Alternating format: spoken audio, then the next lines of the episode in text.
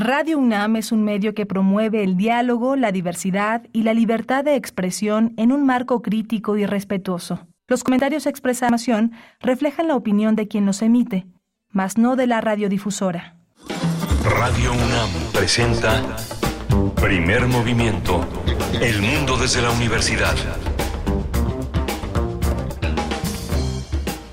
Hola, buenos días. Ya son las 7.05 de la mañana en esta Ciudad de México. Es 8 de noviembre, eh, miércoles 8 de noviembre. Estamos en Adolfo Prieto 133 en la Colonia del Valle.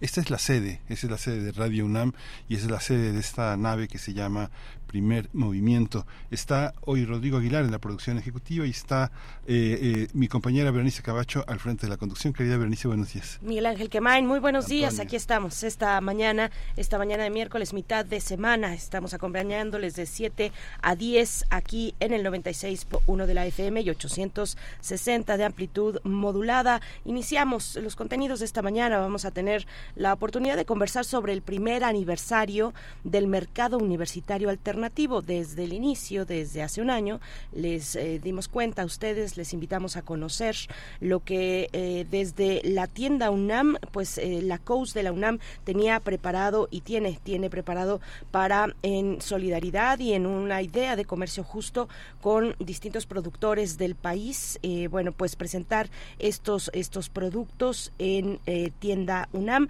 Vamos a conversar sobre este primer aniversario, lo que tendrá lugar en la explanada de la tienda UNAM el 10 de noviembre de 11 a 17 horas. Vamos a conversar con Sofía Espinosa Bonifaz, coordinadora del área de consumo de la COUS de la UNAM, y también con Fausto Reyes, miembro de la chocolatería La Rifa, que es uno de los marchantes que participa en este mercadito alternativo universitario.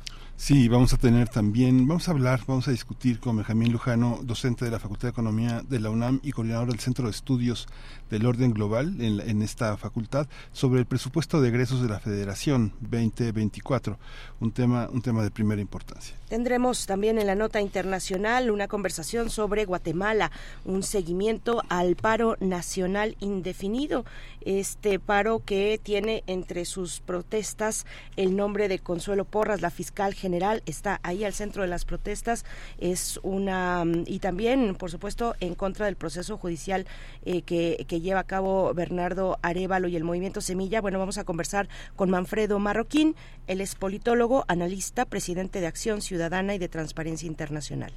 Vamos a tener también la poesía necesaria en la selección literaria y musical de Berenice Camacho. Tendremos después la mesa del día para hablar del el Plan General de Reconstrucción y Apoyo a la Población Afectada en Acapulco y Coyuca de Benítez. Vamos a conversar sobre este plan que ya hace una semana expuso, presentó el gobierno federal, el presidente de la República, Andrés Manuel López Obrador, en su conferencia matutina. Nos va a acompañar el profesor Saúl Escobar Toledo para hacer un balance, un análisis desde su perspectiva de lo que significa, de lo que ha planteado el presidente de la República con este plan para rescatar Acapulco, eh, Acapulco y a Coyuca de Benítez específicamente.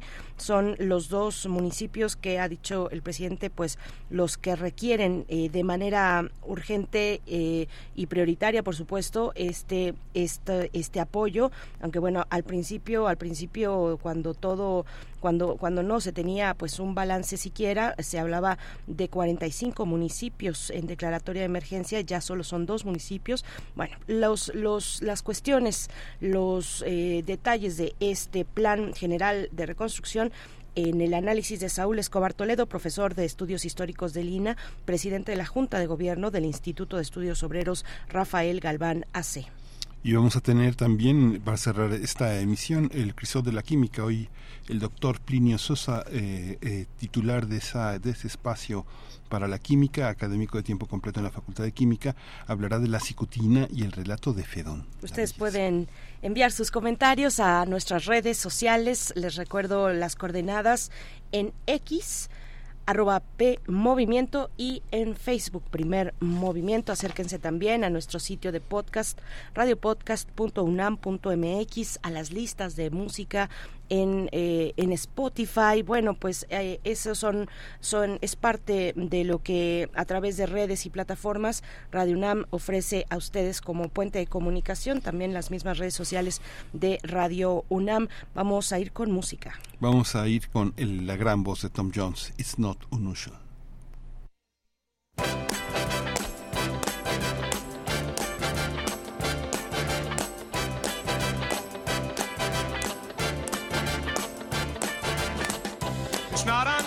Unusual to be loved by anyone.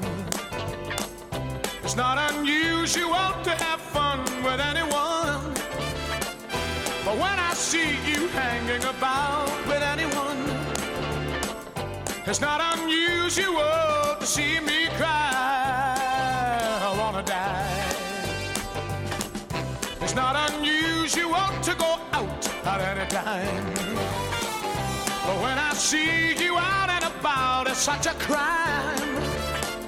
If you should ever wanna be loved by anyone, it's not unusual, it happens every day. No matter what you say, you'll find it happens all the time. Love will never do what you wanna do. Why can't this crazy love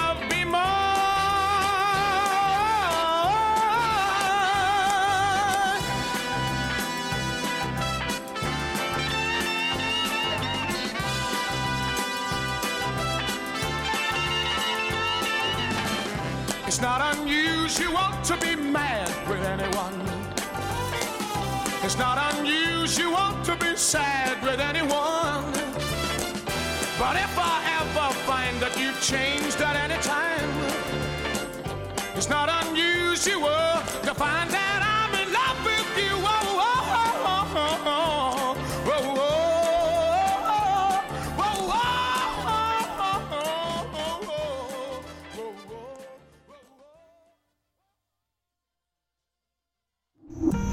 Primer movimiento. Hacemos comunidad con tus postales sonoras. Envíalas a primermovimientounam.gmail.com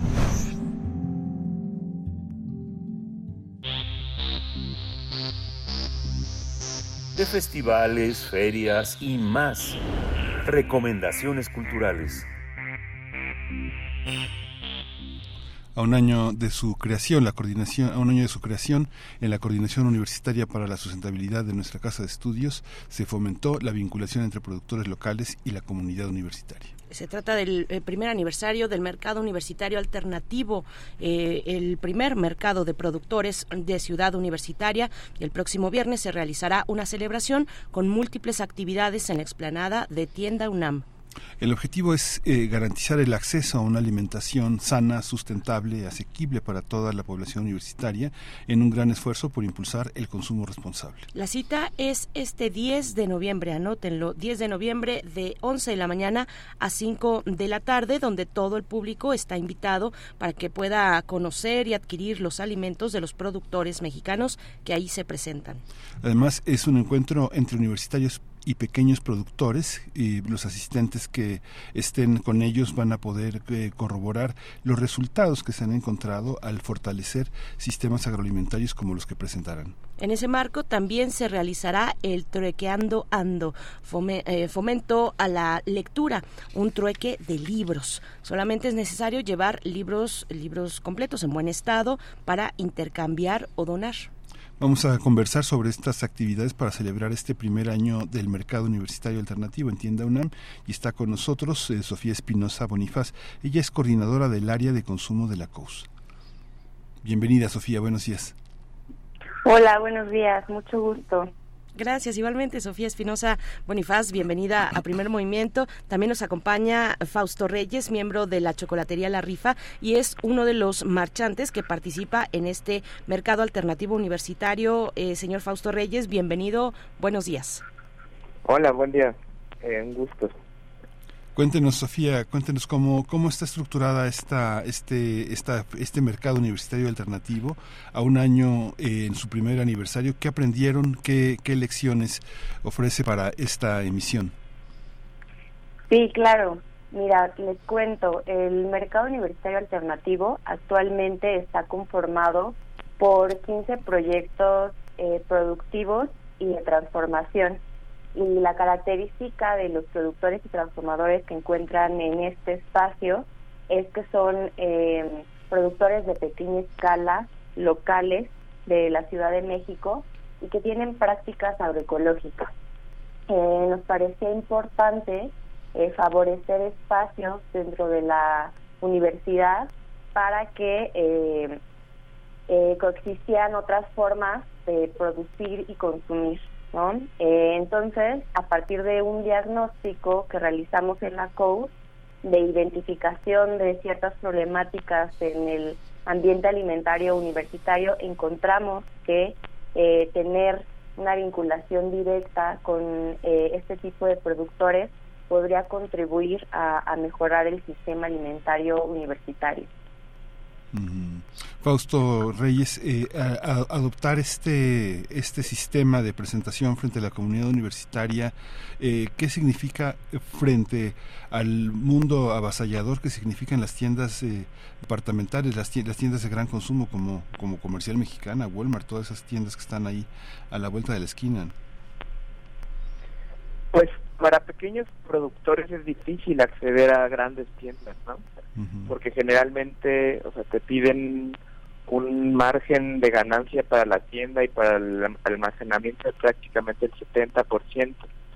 Y lo que está pasando ahora con Tienda UNAM y con la Coordinación Universitaria para la Sustentabilidad es que te piden un margen mucho más chiquitito, ¿no? Que es del, no- que es de- que es del 9% y esto, o sea, hace accesible a pequeños proyectos. Un pequeño proyecto, o sea, no puede ceder el 70% de del costo de su producto porque ya está implicando un costo productivo y de materias primas, ¿no? O sea, que es ahí como una cuestión muy difícil y generalmente proyectos como en el que yo estoy, como en la rifa chocolatería, o sea, solemos pagar materias primas eh, pues muy arriba de los precios de mercado, ¿no? Por ejemplo, el cacao que compran las marcas internacionales cuestan, lo compran en 30 pesos alrededor por kilogramo y proyectos como los nuestros pues pagan alre- alrededor de 100, 150 hasta 200 pesos.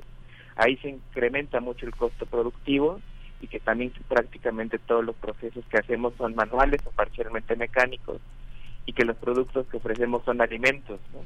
no productos ultraprocesados que tienen poca o, no, o nulo valor nutrimental.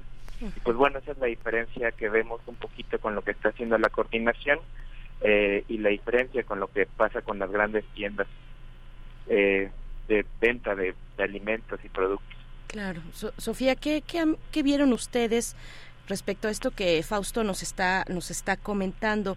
Finalmente, estos productores nos dice, eh, encuentran sus materias primas, por ejemplo, pone el ejemplo del cacao, hasta en 100 o más pesos, cuando los grandes productores encontrarán el kilo o- o compran el kilo a 30 pesos, pero eso no necesariamente y de hecho no se ve reflejado en el costo al consumo eh, ya en ya en tienda.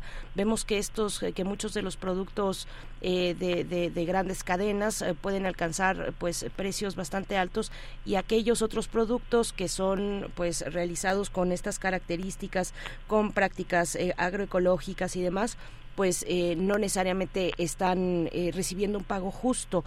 ¿Cómo, cómo, qué, qué están viendo ustedes desde la COUS en este sentido, Sofía? Sí, claro, el, el tema de los precios es un tema muy importante a abordar dentro del sistema alimentario convencional. eh, los y las consumidoras eh, estamos acostumbrados a eh, precios bajos porque al ser una producción de, de gran escala, eh, claro eh, que, hay, que hay momentos en, en el que pagamos precios muy altos, pero en realidad eh, hay una gran oferta de productos baratos porque la producción es muy grande, Claro. ¿no? Entonces, eh, esto pasa también porque en, en espacios como los supermercados eh, vamos eh, adquirimos eh, los productos, aparentemente hay una gran y amplia oferta de, de productos y alimentos, pero no conocemos de dónde vienen los productos, los insumos, eh, cuáles son las problemáticas en los territorios, eh, qué actores participan en la producción y en la transformación. Entonces ahí se invisibilizan eh, muchísimas eh, problemáticas, ¿no? Entonces la idea es eh, que en este, este tipo de espacios favorecer por una parte estas discusiones y también al ser un mercado de productores y transformadores directos, por ejemplo, yo voy como consumidora, me encuentro con Fausto y le pregunto, ¿no? Eh, ¿De dónde viene el cacao? ¿Cuál es el proceso? Eh, ¿Cuáles son los desafíos que tienen eh, que enfrentar para poder comercializar este tipo de productos? que no solamente tienen una gran calidad en términos de el origen de la materia prima, sino que también hay procesos políticos detrás eh, de producir de forma agroecológica y de apostarle a la transformación de, de, la producción agroecológica, en este caso del cacao, ¿no?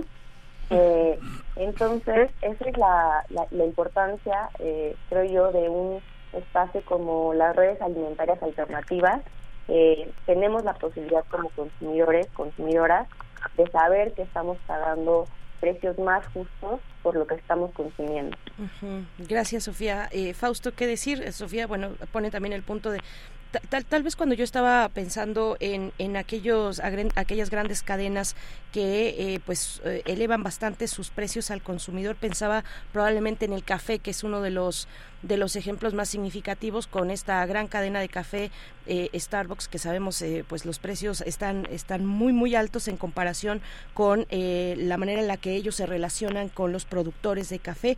Cómo cómo es esto para para el cacao Fausto y me gustaría que recuperaras que nos compartieras lo que Sofía comentaba sobre los procesos políticos que se dan en torno a este tipo de prácticas de producción Fausto.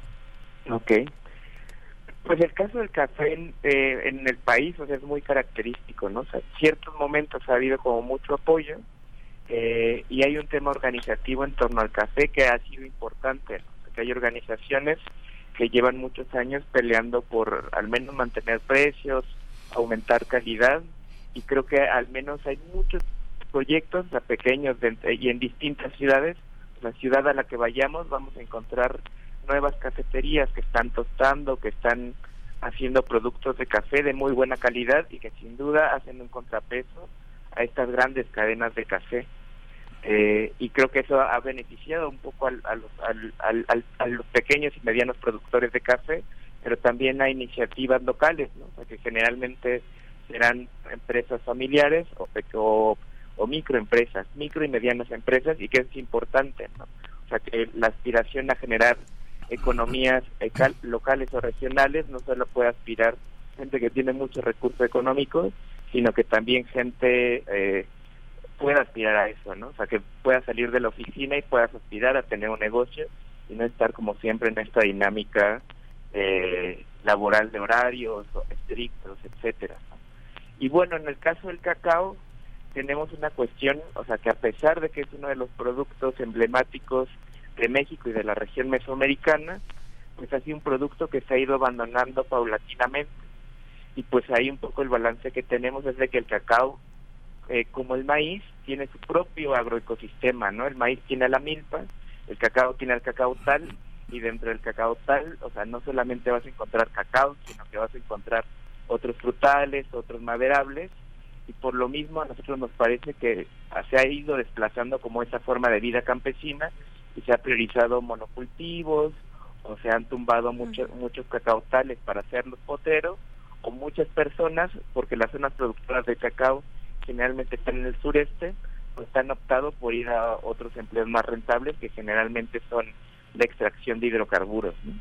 eh, y pues ese es uno de los balances México tiene un déficit del 60% de producción de cacao y pues en los últimos 10 años yo creo que ha habido como un nuevo realce de la producción de cacao en México, de la producción de muy de calidad de, cacao de muy buena calidad, eh, y también nuevos proyectos, ¿no? En distintos estados de la República, o sea, se pueden encontrar nuevos proyectos que están transformando semillas de cacao en chocolate, que generan relaciones directas con los productores y que además están produciendo alimentos, ¿no? O sea, esta idea de que el chocolate es un alimento porque reconforta y nutre y no una golosina como lo ha intentado plantear la industria cuyo principal componente sería el azúcar, acá es lo contrario, ¿no? El principal componente es el cacao.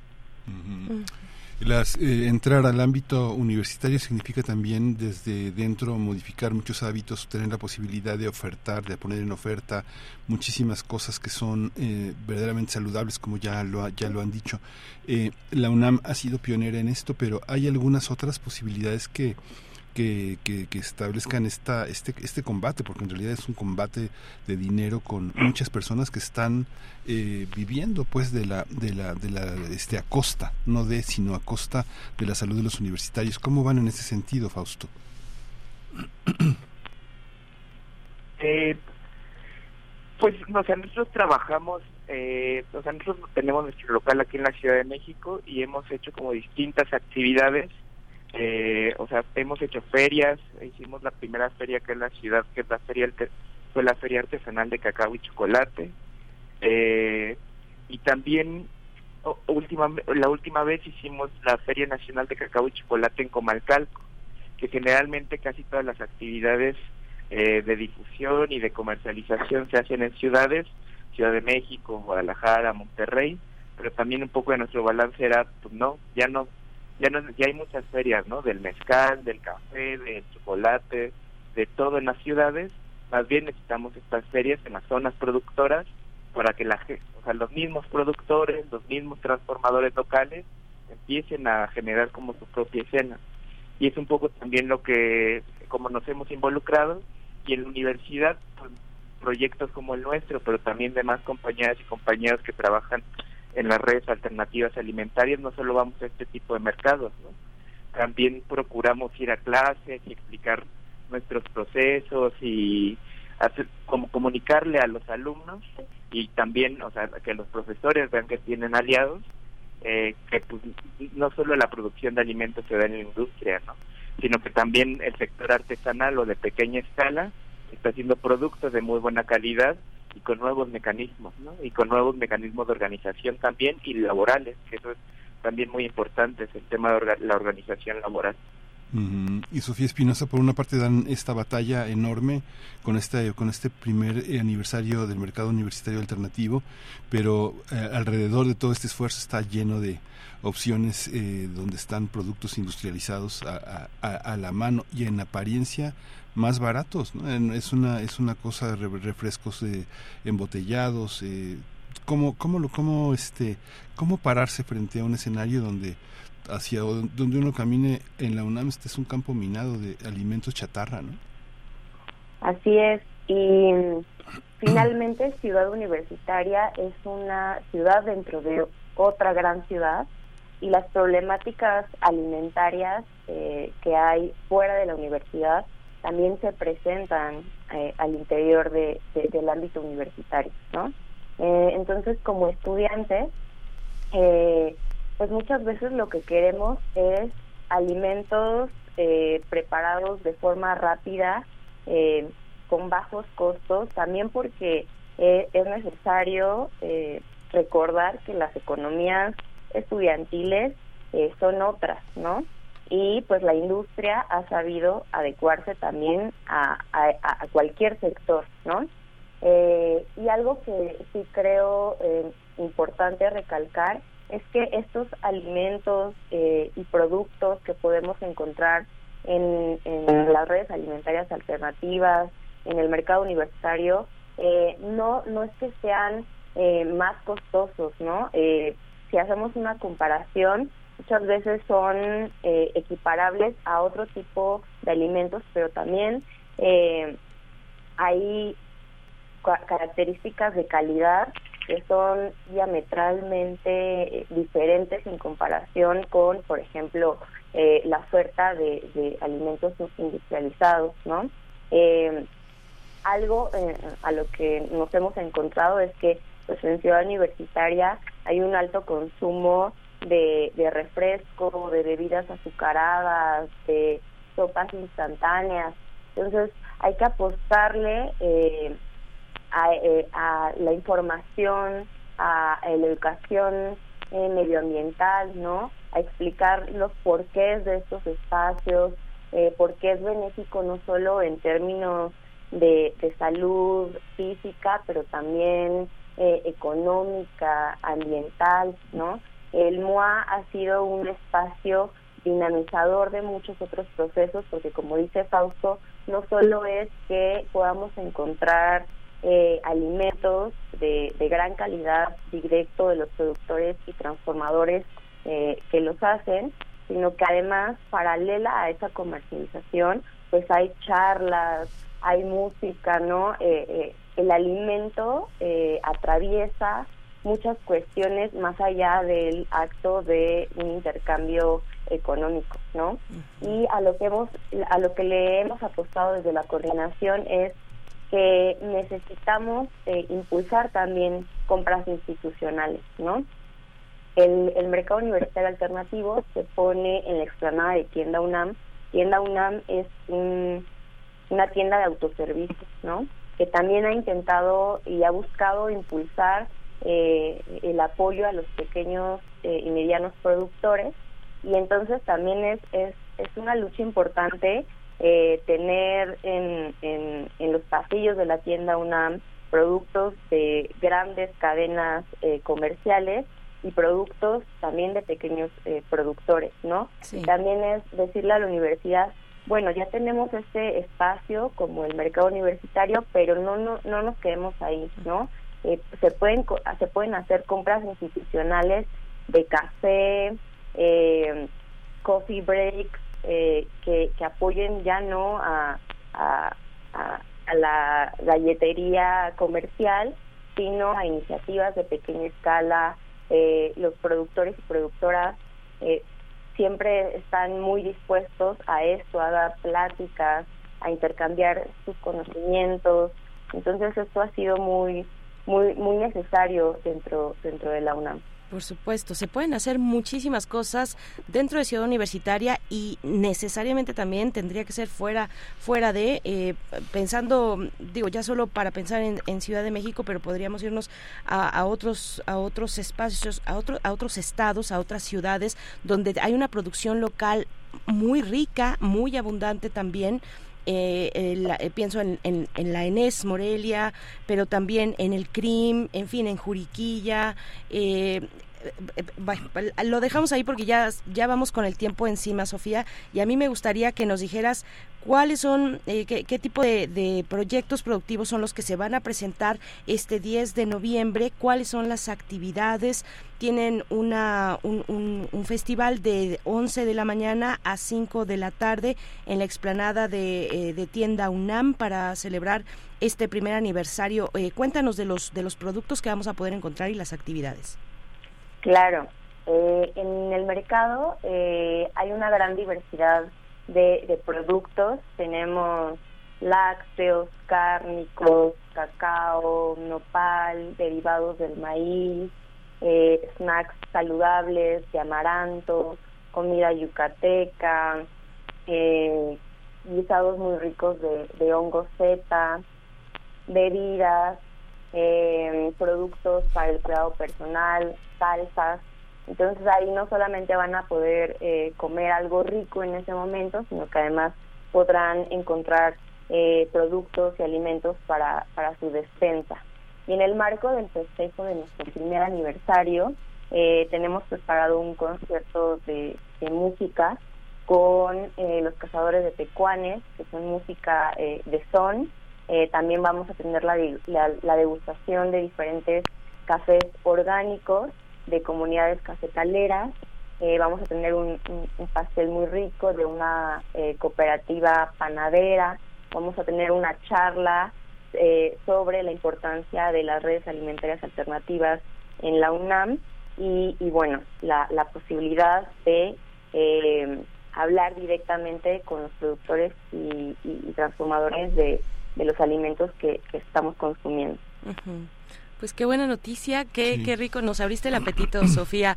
Estoy segura a, muchos, a, muchas eh, personas radioescuchas que, que están eh, con atención y con posibilidad eh, o haciendo su agenda para, para poder asistir este 10 de noviembre. Enhorabuena, le seguimos la pista a la COUS, a la Coordinación Universitaria de, la, por, de la Sustentabilidad en la UNAM y bueno, al mercado alternativo que está ahí permanentemente en Tienda UNAM, estos productos están ahí y que ahora estarán en la explanada en este festival. Eh, Sofía, muchas gracias.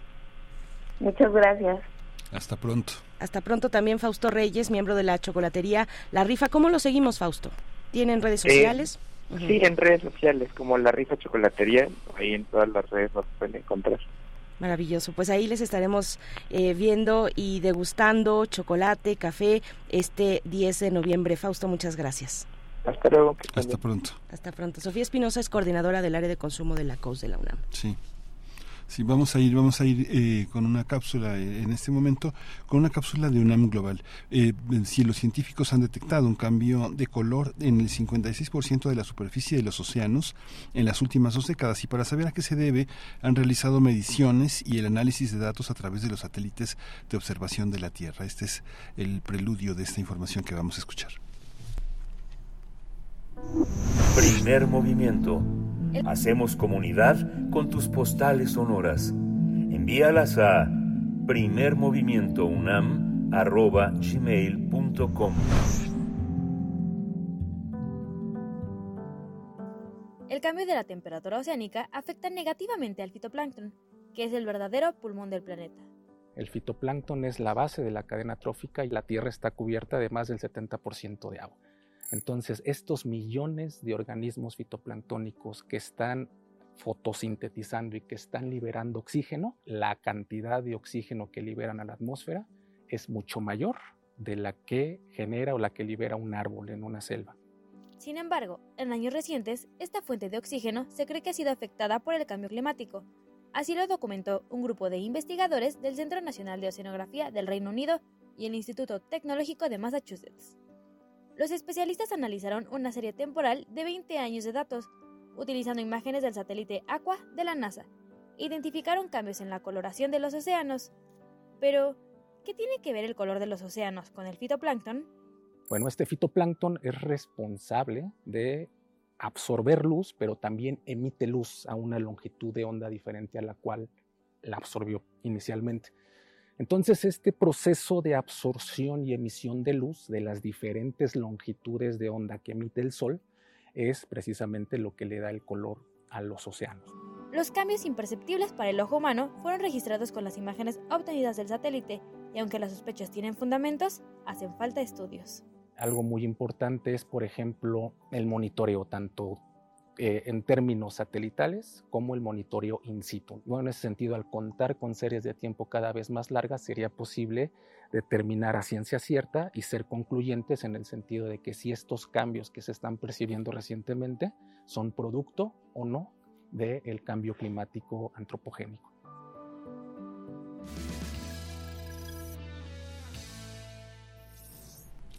Regresamos de esta, de esta cápsula de UNAM Global. Aquí estamos, Miguel Ángel Quemain, 7 con 38 minutos. Queremos saber si ustedes han, eh, se han acercado a estos eh, productos en tienda UNAM, a esta serie de productos. Hay de todo, hay algunos, em, bueno, por supuesto los, los indispensables y básicos como el café, como el café, como el chocolate, pero también hay distintos em, eh, productos para hacer bebidas preparadas de pinole, de maíz, de, de cacao también, por supuesto, otros otros productos de conservas. Es, es, un, es un kiosco, digamos, y también parte del pasillo, en el caso donde está el café, pues hay muchos, muchos productos ahí, otros, otros también eh, a base de amaranto. En fin, cuéntenos, ustedes, ustedes han ido, han, se han acercado a esa sección de eh, tienda UNAM. Vale mucho la pena, los precios son asequibles y bueno, está, sabe uno cuando hace esa compra que está además apoyando eh, de esta manera a, un, a, un, a un mercado a un mercado con prácticas agroecológicas eh, que, que, además eh, puede coexistir con otras formas de producción. Nos hablaba hace un momento Fausto del cacaotal no a diferencia de los monocultivos en fin cuéntenos en redes sociales si han asistido y bueno pues vamos a hacer una pausa en este momento Miguel Vamos a ir con música, vamos a escuchar de Carol Tapia cuatro elementos.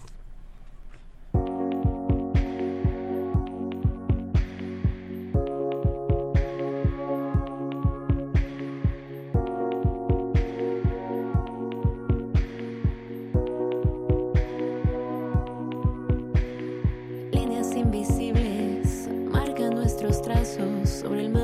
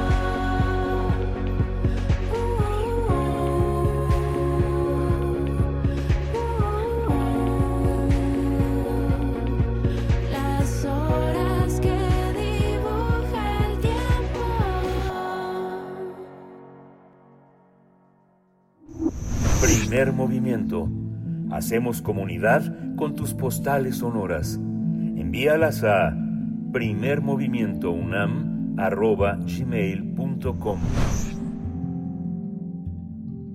Pues regresamos y vamos a... ¿Se acuerdan que entrevistamos, que conversamos con nuestros jóvenes, nuestros jóvenes eh, creadores del grupo Nómada? La, este, este trabajo que se ha hecho también de una manera muy fuerte en Radio UNAM, colocando una participación de estudiantes que vienen de 24 universidades y este concurso pues también tuvo resultados para nuestro esfuerzo, que es el esfuerzo enorme de nuestra compañera Marta Romo, que ha colocado a todo un conjunto de jóvenes universitarios, estudiantes, a participar de manera musical y poética en una, en una visión que los hermana a la radio.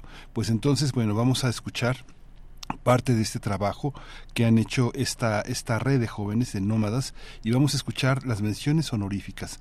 Dentro del concurso está Punto de Reacción, el episodio cero, Chat GPT de Angélica Hernández Plancarte. Vamos a escucharlo. Vamos a escucharlo. Esto que es parte de eh, la red de radios universitarias de México, la RUM, que creó Nómada. Vamos con estas menciones honoríficas.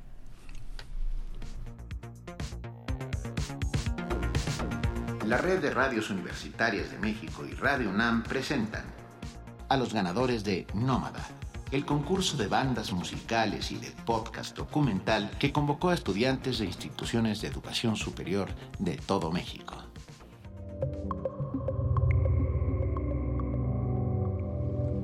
Mención honorífica en podcast documental para Punto de Reacción de Angélica Hernández Blancarte de la Universidad Nacional Autónoma de México. Hola, ¿qué tal? Mi nombre es Angie Plancarte, apasionada de la onda gerciana, amante del cine, la novela negra, la ficción y los videos de Michis. Me encanta desmenuzar el porqué de lo que vemos y no vemos en nuestra sociedad y sobre todo el qué podemos hacer desde nuestro país y nuestro barrio. Bienvenidos a Punto de Reacción, en donde las ideas chocan y se transforman para crear nuevos horizontes y pensamientos.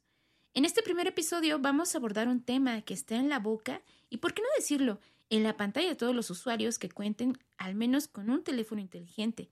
Este episodio va dirigido a la inteligencia artificial y sobre todo al caso del chat GPT y la inteligencia humana. Tendremos más adelante nuestro entrevistado, el ingeniero Carlos Federico Espíndola, ingeniero en computación de la UNAM y apasionado de la tecnología. Y bueno, como el tiempo apremia, vamos con este tema. Si bien la inteligencia artificial ha sido un tema recurrente en nuestra cultura popular, ya sea desde la literatura o inclusive en películas como Matrix, Hair, o animes como Evangelion, Chobits, Ghost in the Shell, o en series de streaming como Black Mirror, cada vez nos preguntamos ¿hasta cuándo el futuro nos va a alcanzar? ¿Pero hacia dónde? ¿Hasta qué punto es suficiente el conocimiento para el humano? ¿Cuál es el límite de la inteligencia artificial? ¿Y qué esperamos de la IA en nuestra vida? y sobre todo, qué repercusiones va a tener no solo en la humanidad, sino también en los seres humanos de este planeta. A partir del siglo XX, la humanidad ha experimentado un crecimiento tecnológico acelerado, que ha traído consigo dos guerras mundiales, una guerra fría, así como el desarrollo de tecnología armamentística y biológica como pieza clave para colapsar naciones entre sí para fines ideológico-económicos. Dentro de este tiempo, con auges y declives, el humano ha tenido siempre los dos lados de la moneda, la protección del medio ambiente en el que vive y la destrucción del mismo. Es decir, un sinfín de futuros apocalípticos arrojados, inclusive en mentes creativas a través de las series de entretenimiento que viven hoy con nosotros día con día. Uno de los debates más recientes y sin necesidad de llegar a este extremo es el uso de modelos masivos de lenguaje, también conocidos en inglés como Large Language Models o LLM, que presentan un desafío y nuevos debates llenos de interrogantes y éticas sobre la inteligencia y el futuro de la humanidad.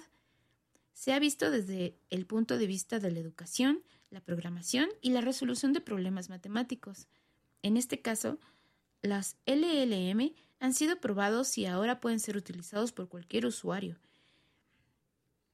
Los principales que encontramos son el chat GPT o GPT-35, el GGPT3, PT3, producido por OpenAI Microsoft, y BART1, desarrollado por Google. En una realidad muy compleja, llena de polaridades y matices como es nuestra sociedad, estas tecnologías dependen del punto de vista o el contexto en el que se enfoque. De acuerdo con la doctora Carmen Gómez Mont de la UNAM, es vital para la investigación una alta capacidad en el procesamiento de datos, de almacenamiento, así como de su análisis. Esto quiere decir que el pensamiento humano no es capaz de almacenar ese grado de información, ya sea el caso de un astrónomo, al querer almacenar los datos de las galaxias o las estrellas que, que se van renovando cada día a cada instante, los archivos, los archivos físicos y digitales de una población, como por ejemplo. Sin embargo, hay que tomar en cuenta, como dice la doctora, que la inteligencia es muy diferente a la rapidez. Por ello, la inteligencia es un rasgo fundamental en el ser humano en donde la IA difícilmente ha logrado poder desarrollar un discernimiento entre los matices y contextos y los contextos que solamente la mente humana puede entender.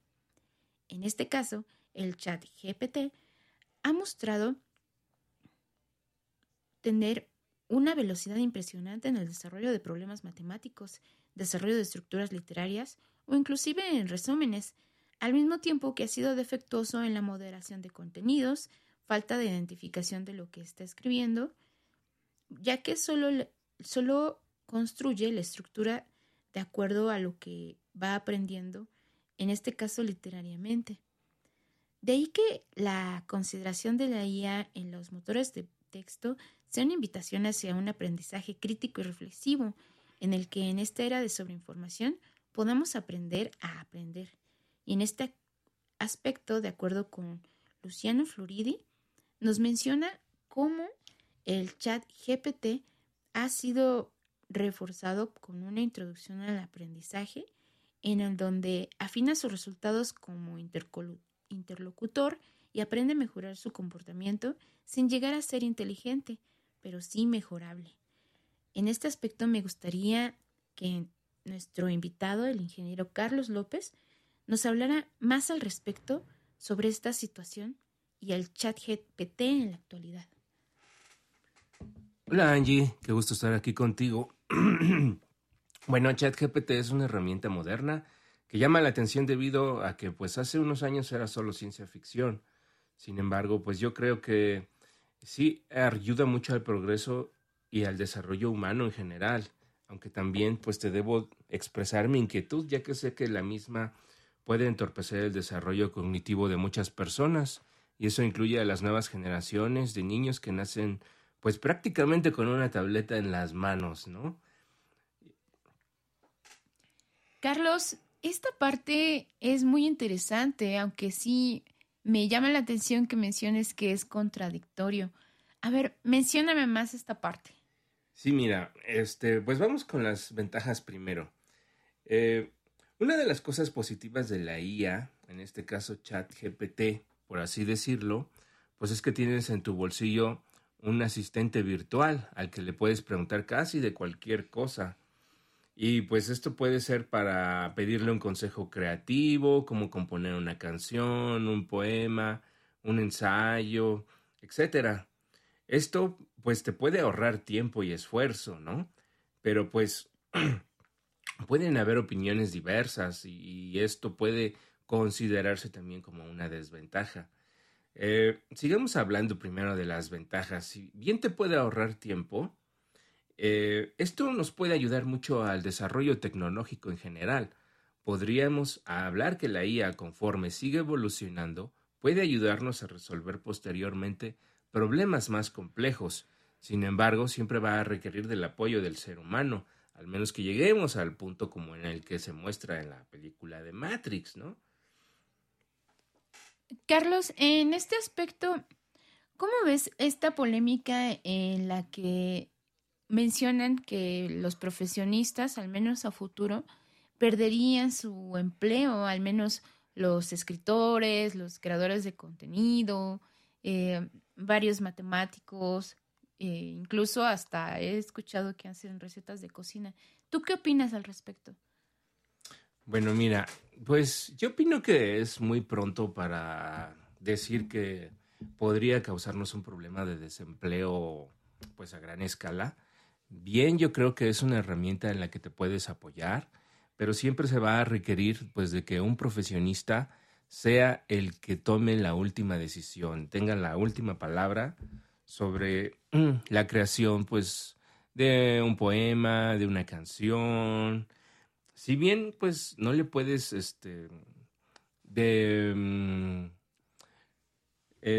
dar mucha este digamos eh, poder al uso de esta herramienta o sea que puedas eh, cargarle la responsabilidad sobre ciertas tareas y decisiones es una herramienta más de apoyo. Entonces pues te pongo un ejemplo. Imagina que eh, este tipo de tecnología de inteligencia artificial se la instalas a un automóvil y le pides que pues te conduzca el carro por sí solo. Entonces, pues ¿qué pasa si este se equivoca? Eh, pues te puede ocasionar un problema tan grande como el perder la vida, ¿no? Sin embargo, pues eh, pues estamos hablando que ChatGPT en este momento simplemente se encarga de darte un apoyo. Y pues me preocupa también más eh, que esto se ha explotado por los niños como para resolver sus tareas. Entonces, si ellos abusan del uso de esta tecnología, pues vamos a ver una generación de niños que podrían estar teniendo un desarrollo escaso cognitivo, ¿no? Entiendo, Carlos. Y sí, es preocupante esta parte de la educación eh, sin embargo, pues eso igual también corresponde a la sociedad y al desarrollo crítico de cada individuo. Eh, ¿Crees que esto pueda generar una generación de mentes perezosas o codependientes de la tecnología? Yo creo que es muy posible. Sin embargo, pues aquí va a depender mucho también de, de los padres. O sea, si los padres son pues capaces de tener a la atención correcta con sus hijos, ellos van a ser la guía principal y los que van a incluso a estar cargo de poderlos motivar y, poderlos guiar correctamente en el uso de esta tecnología, así como pues llevar el cuidado pues del desarrollo que tienen pues como seres humanos, ¿no? Entiendo, Carlos. Bueno, pues te agradezco muchísimo que hayas estado con nosotros esta vez en este primer episodio de Punto de Reacción. Eh, ya para finalizar, puedo escuchas, me encantaría también que reflexionáramos en esta parte que menciona Carlos del asistente virtual que tenemos en nuestro bolsillo y de también cómo se nos está ofreciendo que incluso lo metamos en el WhatsApp para que responda nuestro, nuestros mensajes en negocios, este, como un contestador automático. Eh, me gustaría que reflexionáramos también en la reglamentación y sobre todo en cómo en países de en vías de desarrollo como México eh, aún no tenemos una legislación clara sobre este tipo y sobre todo el uso que se le da a este tipo de tecnologías, además de las repercusiones que, como nos menciona Carlos, puede llegar a ser al menos la más tangible, la de la educación. Y bueno, esto es todo. Les agradezco mucho eh, su tiempo y espero verlos una vez más, o al menos que me escuchen, en Punto de Reacción, donde las ideas chocan y se transforman para crear nuevos horizontes y pensamientos. Yo soy Angie Plancarte y fue un placer que estuvieran conmigo. Hasta pronto. Primer movimiento. Hacemos comunidad con tus postales sonoras envíalas a primermovimientounam.gmail.com Acabamos de escuchar punto de reacción con Angélica Hernández Plancarte. Es eh, una de las menciones honoríficas dentro del concurso de Nómada. Eh, un concurso realizado por la Red de Radios Universitarias de México. es un concurso de bandas musicales y de podcast documental que convocó a estudiantes de instituciones de educación superior.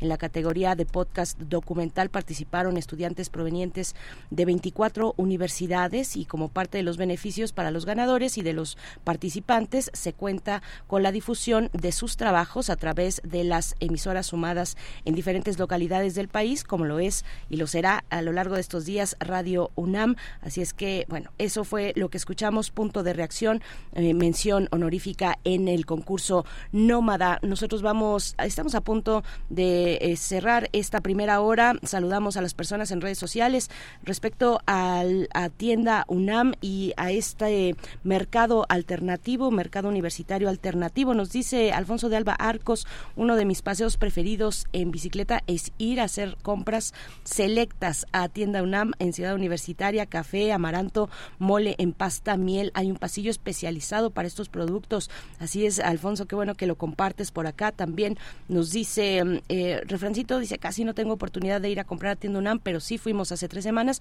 y vimos los productos que mencionan. Sofía dice, por supuesto que sí, en Tienda UNAM hago mi despensa y ese pasillo es obligado. En casa no faltan productos de altísima calidad hechos por esos productores. Pues, eh, pues eh, también José Barco nos dice, las salsas son muy ricas. Yo no he comprado salsas, José, pero prometo que, que lo voy a hacer. Yo me he ido por la parte del café, del amaranto y de otras bebidas también.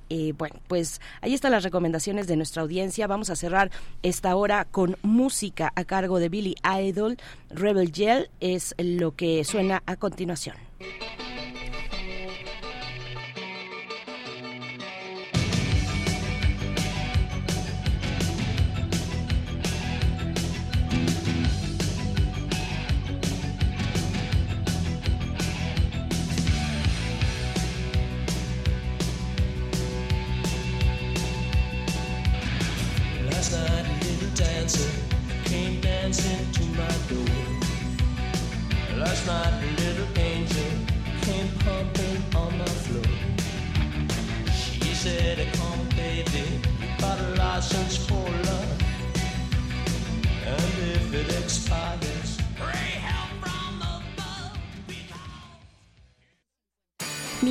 Es mucho más que una credencial. Con mi INE participo, alzo la voz y decido con libertad sobre lo que quiero para mí, para mis amigas, para mis amigos, para mi familia. Nuestra generación busca respuestas y tiene mucho que aportarle a México. Si ya cumpliste 18 años o los cumples antes o el 2 de junio, tramita tu INE, infórmate, decide y vota. Tienes hasta el 22 de enero. En estas elecciones, con mi INE participo. INE. Únete al equipo que capacitará a quienes contarán nuestros votos. Este es un llamado de México y nuestra democracia.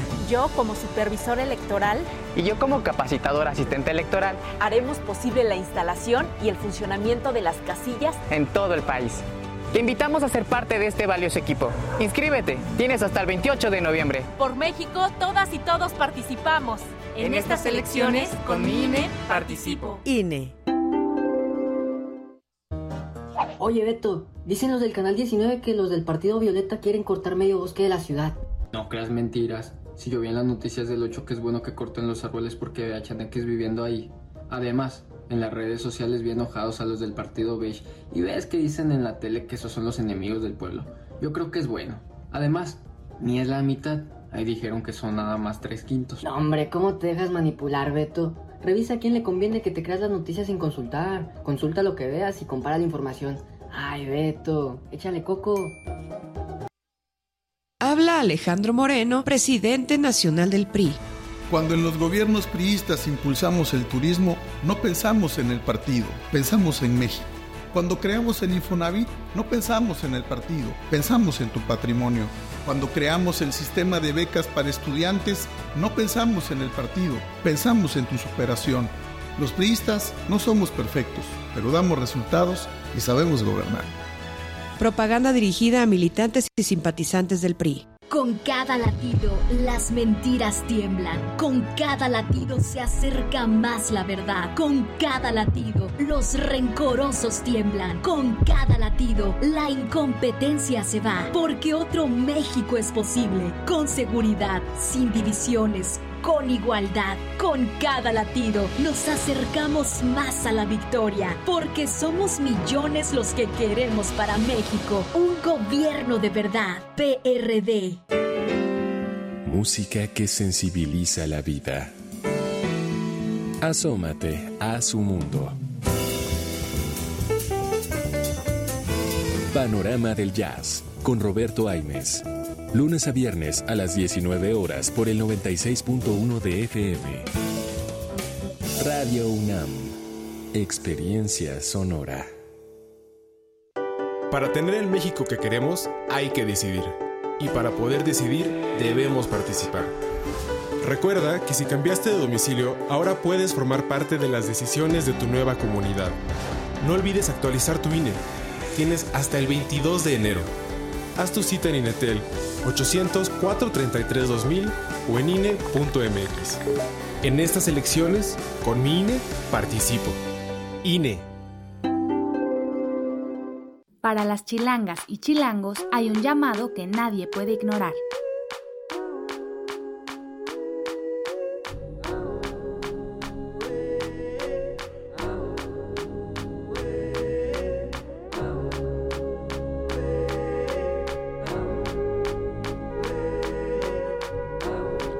Democracia nos llama. Este 2024 las elecciones son nuestras. Vota CDMX, Instituto Electoral Ciudad de México. Síguenos en redes sociales. Encuéntranos en Facebook como Primer Movimiento y en Twitter como arroba PMovimiento. Hagamos comunidad.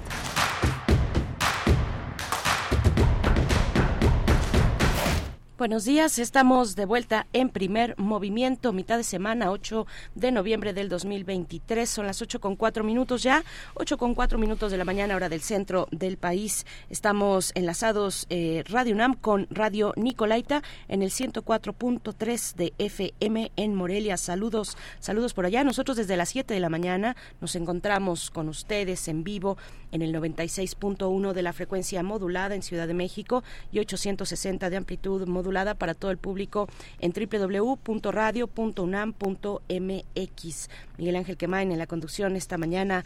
Buenos días, Miguel Ángel. Hola, buenos días, buenos días a todos nuestros radioescuchas. Eh, tenemos también un menú interesante para esta segunda hora.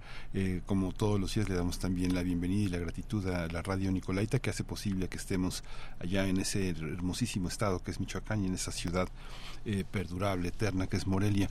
Hoy, hoy, hoy se presenta un libro que es muy interesante, es resultado de un esfuerzo conjunto de varios sabios sobre el cine, diálogos entre el cine y otros saberes, que coordinó Isis Saavedra de la UAM Xochimilco y que se apoyó en investigadores muy destacados de la Universidad de la Universidad eh, Nacional Autónoma de México, nuestra universidad, como Gabriel Rodríguez, Alejandra Gómez, Alberto Cabañas, van a presentar este libro eh, y eh, la moderación de Alejandro Peña es hoy a la una de la tarde en la Facultad de Ciencias Políticas y Sociales en la sala Lucio Mendieta y Núñez. Acérquense, es una es un libro muy muy interesante que reúne muchas colaboraciones de gente que ha tratado de entender a través del cine mucho de sus disciplinas y con sus disciplinas entender mucho de lo que significa el cine el cine entre nosotros. Vale muchísimo la pena que se asomen a esta a esta propuesta. Diálogos entre el cine y otros saberes en la coordinación de Isis Saavedra Luna. Eh, es una colaboración una iniciativa de la Cineteca Nacional y también de la UAM, de la Autónoma Metropolitana. Mm, acérquense a la Facultad de Ciencias Políticas y Sociales, a la Lucio Mendieta, para pues eh, ser partícipes de esta presentación. Saludamos, saludamos a las personas que están en redes sociales enviando sus comentarios, nos escribían sobre tienda UNAM, sobre las compras que, que, que se, que, que se pueden realizar en tienda UNAM de comercio justo. También, por supuesto, nos acompaña esta mañana Rodrigo Aguilar en la producción ejecutiva, Antonio Beltrán en la operación técnica de la consola. Vamos a tener en un momentito más en la nota nacional el presupuesto de egresos de la Federación 2024. Se ha aprobado ya en lo general el presupuesto de egresos, de egresos para el próximo año que envió la Secretaría de Hacienda. Quedan eh, cerca de 3.000 reservas que están pendientes y bueno, pues eh, no es poca cosa, 3.000 reservas. Está la cuestión de, eh, de, de, la reconstrucción de Acapulco y de los municipios afectados, específicamente Coyuca de Benítez, eh, luego del paso del huracán Otis. Bueno, esa es una de las, de las discusiones más importantes en torno a estas reservas, pero en lo general ha quedado aprobado el presupuesto y vamos a conversar con el doctor Benjamín Lujano, es docente en la Facultad de Economía y ahí mismo es coordinador del Centro de Estudios del Orden Global. Lo tendremos para la mesa para la nota nacional en un balance sobre el presupuesto de egresos de la Federación. Sí, vamos a tener también el tema de Guatemala y el seguimiento al paro nacional indefinido. Vamos a vamos a hablar con Alfredo Marroquín, politólogo, analista y presidente de Acción Ciudadana y de Transparencia Internacional por supuesto ahí están ahí están los los temas para esta hora eh, nos dice el señor Armando Cruz, buen día, escuché al final de la entrevista sobre los productos orgánicos y la invitación al concierto por el primer aniversario. ¿Dónde puedo consultar información sobre este concierto? Bueno, pues en las redes sociales de la COUS de la UNAM, así eh, C-O-U-S UNAM, que son las siglas de la Coordinación para la Sustentabilidad en la Universidad. Eh, y bueno, ahí, ahí van a poder eh, tener más información. Además, que no se nos pase que habrá un trueque de libros. Hashtag truequeando ando, fomento a la lectura. eh, pueden llevar a este mercado universitario el 10 de noviembre libros, los libros que ustedes deseen intercambiar o donar. Eh, participan libros completos en buen estado, por supuesto, y pueden ubicar el módulo de trueque de libros para comenzar el intercambio y se puedan realizar eh, un, un trueque justo. Y bueno, esto va a ser en la explanada de la tienda UNAM el próximo 10 de noviembre es decir, el viernes de 11 de la mañana a 5 de la tarde. No se lo pierdan, truqueando ando fomento a la lectura. Vamos con la nota nacional. Primer movimiento. Hacemos comunidad con tus postales sonoras. Envíalas a primermovimientounam.gmail.com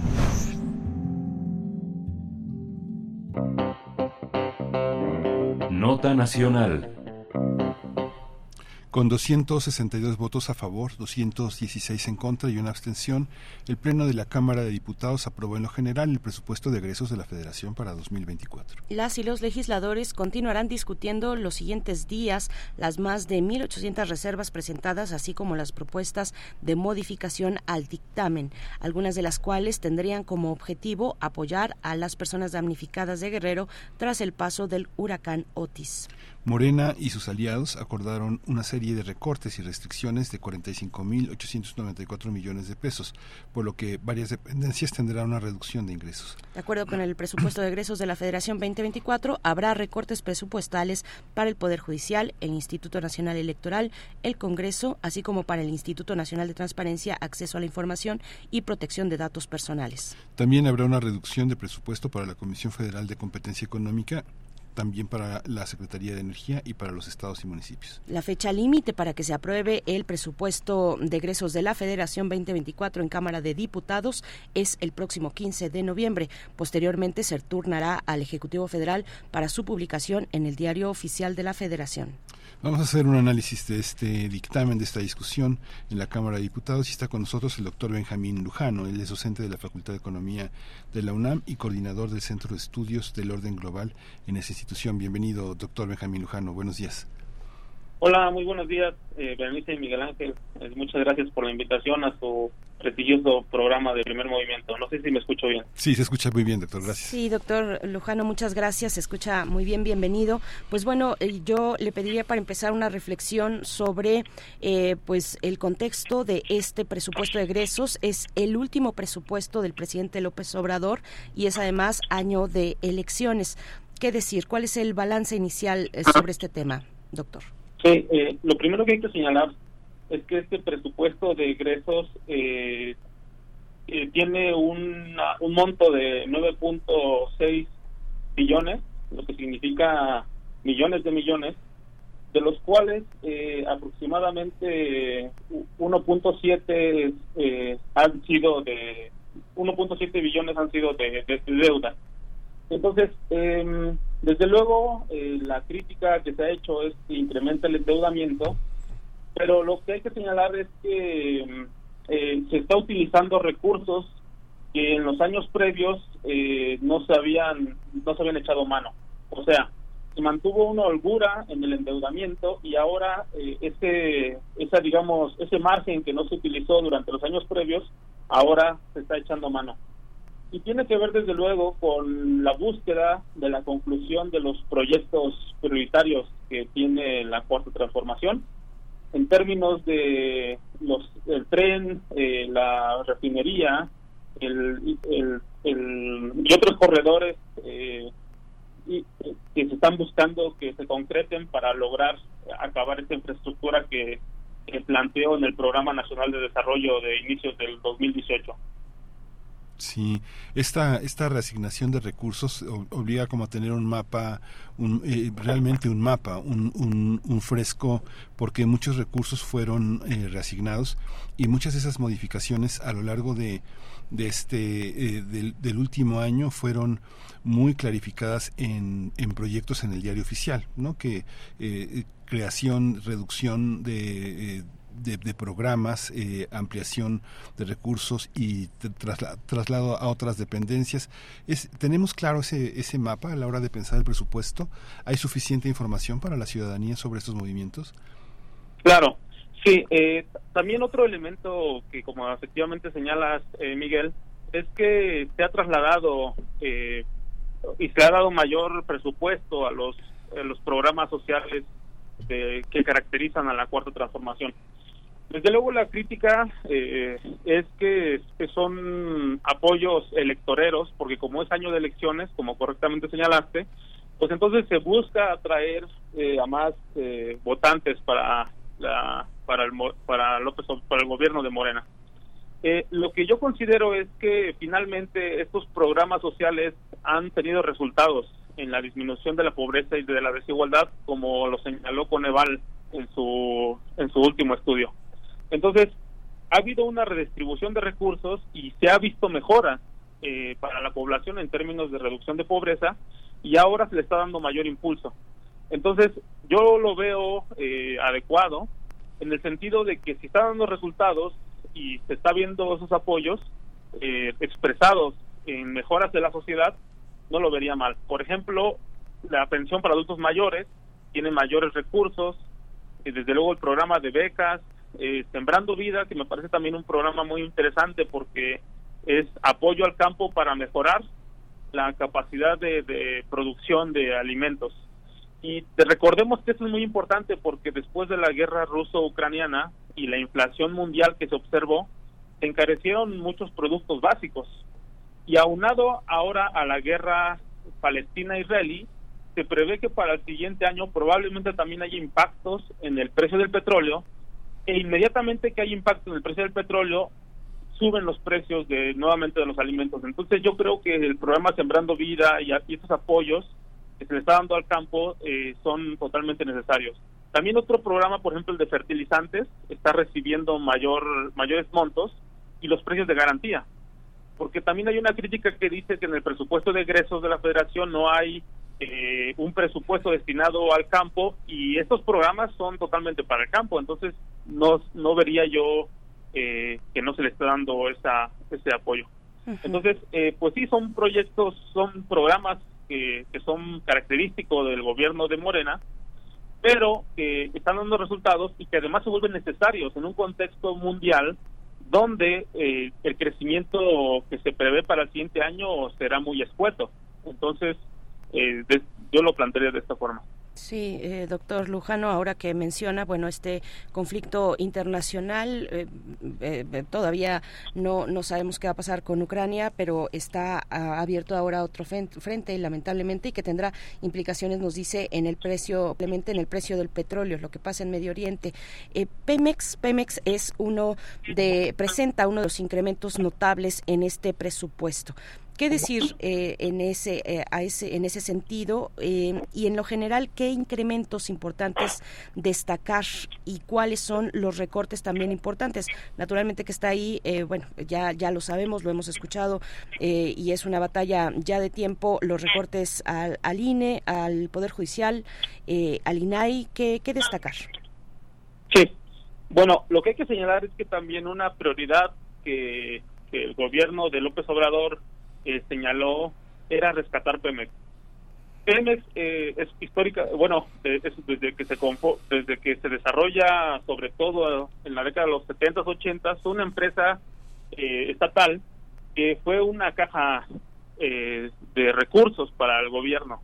Echaba mano para financiar el presupuesto y que con el transcurso de los años se fue generando un, endeudamiento exorbitante. Entonces Pemex estaba al borde de la, del- del- de la bancarrota, por así decirlo, porque eh, de los grandes recursos que de la venta de petróleo, gran parte se destinaban a- al presupuesto y no se re- le, le invertía a la par estatal y además se le iban endeudando poco a poco. Además, eso sin contar todo la- el panorama de, de corrupción que dejó el, el recién eh, fallecido líder sindical y además de los huachicoleos. Entonces, el objetivo de López Obrador ha sido rescatar esta estatal porque todavía eh, los hidrocarburos es una fuente central para movilizar energéticamente a la economía mundial. Desde luego hay una transición a energías verdes que se ha observado, pero todavía los hidrocarburos son el elemento central. Ahora bien, en ese sentido, parte del presupuesto de egresos de la Federación busca eh, amortizar la deuda estatal, la deuda que tiene Pemex. Por eso es que se les ha se le ha también aumentado un poco el presupuesto para ir aminorando y amortizando esa deuda y además de eso poder eh, eh, sacar a flote a la, a la paraestatal, considerando además que también la refinería Dos Bocas será un complemento, porque eh, los precios del petróleo eh, han venido disminuyendo. De hecho, en el presupuesto de egresos también se prevé una disminución de, del precio del hidrocarburo a nivel internacional. Y como le señalaba, todavía es incierto el panorama de lo que sucederá con el conflicto de Medio Oriente en la cuestión de hidrocarburos, de los precios. Entonces, eh, pues gran parte del, del presupuesto de egresos, como reitero, es para apoyar a re- revitalizarla, amortizar su deuda y mantener eh, su proceso de producción, considerando que probablemente disminuyan el precio del petróleo el siguiente año. Ujú. Hay una, hay una, este, es un, es un mensaje político también el, el presupuesto. Digamos que muchas de las instituciones de ciencia, de cultura, de turismo, eh, eh, de jóvenes, de infancia se han modificado radicalmente. Eh, no sé si radicalmente, pero sí se han modificado sustancialmente. Eh, ¿Cómo este es, es un es un mensaje que es un mensaje de continuidad para quien recibe el presupuesto como nuevo titular del ejecutivo, doctor?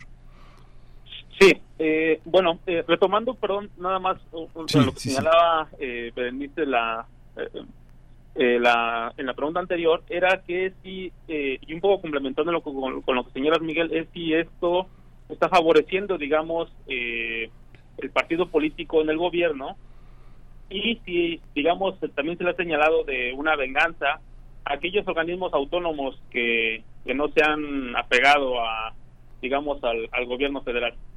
Bueno, eh, lo que hay que señalar es que eh, el presupuesto de egresos eh, está mostrando cómo se va a distribuir eh, los recursos públicos a los tres poderes, a los organismos autónomos y a los gobiernos y los municipios. Y efectivamente hay un recorte importante al Poder Judicial, al, al INE, al Tribunal Electoral, a la Comisión Federal de Competencia, al Instituto Nacional de Transparencia. Entonces, eh, y que obviamente esto ha eh, conllevado un gran debate eh, en el sentido de, de- que hay instituciones como, por ejemplo, la Comisión Federal de Competencia que debe de debe de tener un presupuesto importante porque finalmente es la que regula el mercado de los monopolios y también la transparencia que ha sido eh, como el INAI que también ha sido un organismo importante. Eh, lo que me parece es que por un lado, eh, se busca que los organismos autónomos mejoren su eficiencia sin seguir aumentando el gasto corriente. Entonces, desde luego, como sabemos, una parte también del históricamente el presupuesto de egresos eh, se ha destinado una gran proporción a, a gasto corriente, que significa sueldos y salarios de la burocracia. Y lo que ha venido disminu- lo que venía disminuyendo era la inversión en capital, lo que se refiere a infraestructura, carreteras, etcétera. Entonces, recortarle a los organismos autónomos, eh, por una parte, yo creo que en algunos es correcto, porque su gasto corriente es enorme, como el Poder Judicial, pero en otros sí requeriría mantenerse para que mejore sus funciones. Eh, yo creo que también es una cuestión que el gobierno López Obrador busca presionar para buscar eficientar organismos eh, con menos recursos. Eh, yo creo que va un poco por ahí. Doctor, también, eh, bueno, eh, Cámara, el, el- Congreso, Cámara de Diputados y de Senadores también eh, presenta un recorte en, en su presupuesto. En los incrementos importantes están las Fuerzas Armadas. ¿Qué, qué decir? Carreteras también es parte de los rubros que eh, aparecen con, con incrementos importantes. ¿Qué decir de esto? Exacto. Sí, justo ahí está eh, lo que comentaba hace un momento, por ejemplo, la Sedena, que es una secretaría a la cual se va a ver beneficiada Eh, Pemex, desde luego, como señalaba, se vio beneficiado eh, educación básica, infraestructura en carreteras, también se ve beneficiado en aumentos importantes en el presupuesto. Y esto tiene que ver por la cuestión, eh, los objetivos de, del Programa Nacional de Desarrollo de López Obrador.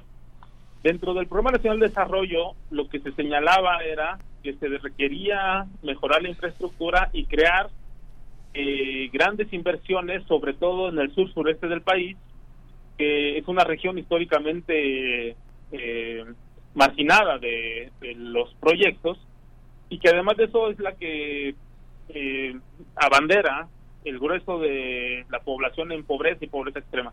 Entonces, eh, pues Sedena, eh, la Secretaría de Defensa y obviamente también alguna parte del ejército como la Guardia Nacional han sido los encargados de llevar a cabo los proyectos. La, lo que la, la, lo, que los medios de comunicación convencionales señalan es que se está militarizando al país y que eh, y que se está dejando en manos totalmente de, del, del ejército y de la Sedena la dirección del, del país. Eso es totalmente falso. Primero lo que hay que señalar es que eh, el Sedena y el ejército eh, tienen una fuerza de, eficiencia porque por la disciplina propia que tienen eh, el personal que está en estas en estos eh, organismos. Entonces se llevó a cabo y se les fue dando mayor peso en los proyectos de infraestructura a esta al, al ejército y a la Sedena por el hecho de que aceleran eh, el proceso de, de, llevar a cabo los proyectos y que además de eso, eh, obviamente, si se hubiera dejado en manos, digamos, de una burocracia convencional, eh, iba a ser mucho más largo llevar a cabo el, la conclusión de los proyectos. También aquí ha habido también una gran crítica porque muchas veces no se han llevado licitaciones, han sido adjudicaciones directas que es algo que se le achaca al gobierno de que dónde está entonces la, la cuestión de, de la de la lucha contra eh, la corrupción, de llevar a cabo procesos eh, democráticos, pero la lógica es la misma, o sea, se le encarga a Sedena y al ejército llevar a cabo los proyectos de infraestructura, primero por la disciplina que tiene su propio personal para concluir las cosas y segunda para que las adjudicaciones directas es para lograr estos proyectos en un tiempo récord. O sea, antes de que acabe el gobierno de López Obrador, se concluyen proyectos que por muchísimos años eh, algunos han quedado inconclusos. Por ejemplo, el tren de, de Toluca, o etcétera, que son infraestructura que conocemos que desde el gobierno de Peña Nieto se había empezado y que muchas veces eh, terminan en nada.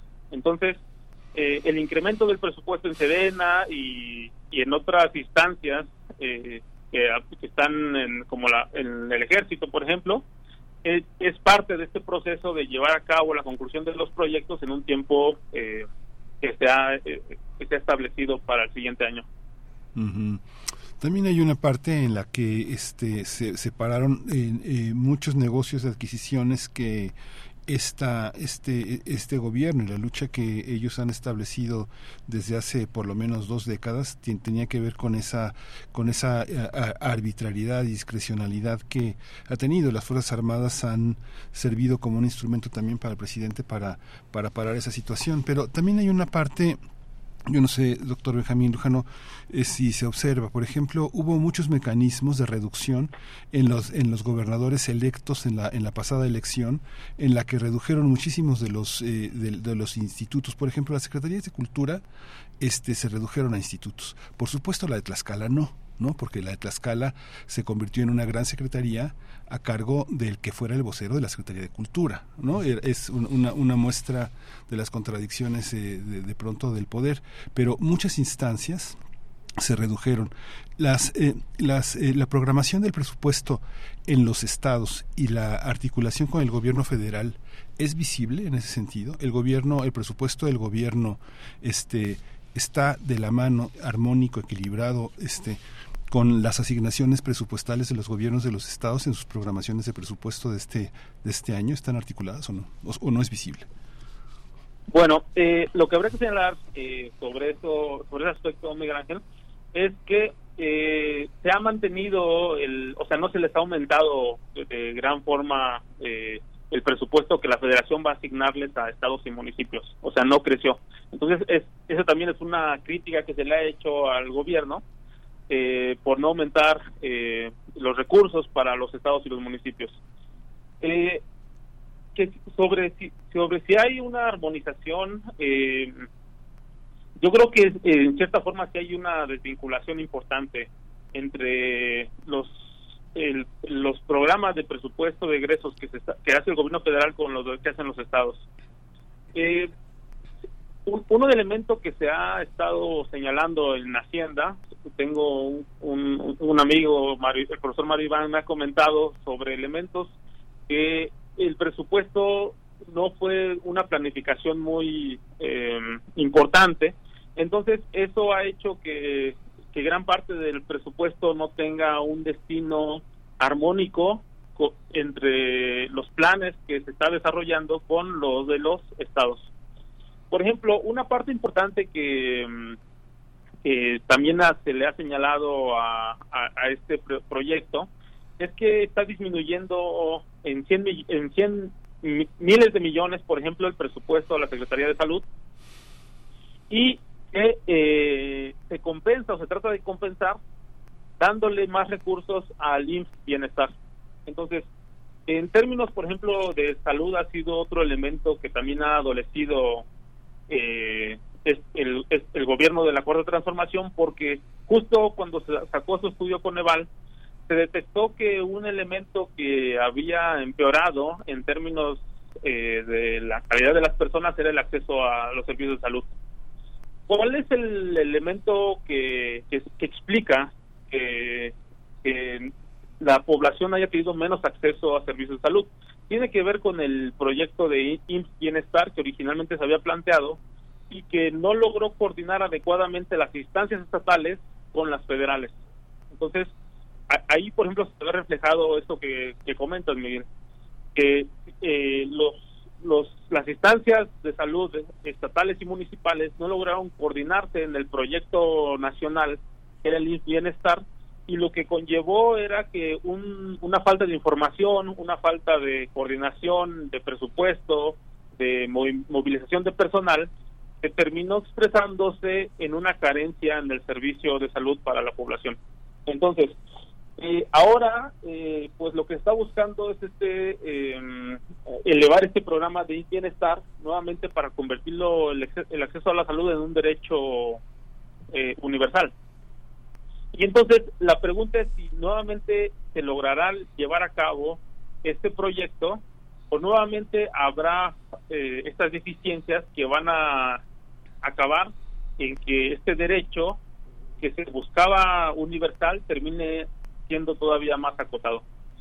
Eh, y de ahí quiero retomar algo, algo importante, que es la cuestión entre los derechos universales que está buscando el gobierno de la Cuarta Transformación con la focalización de los recursos.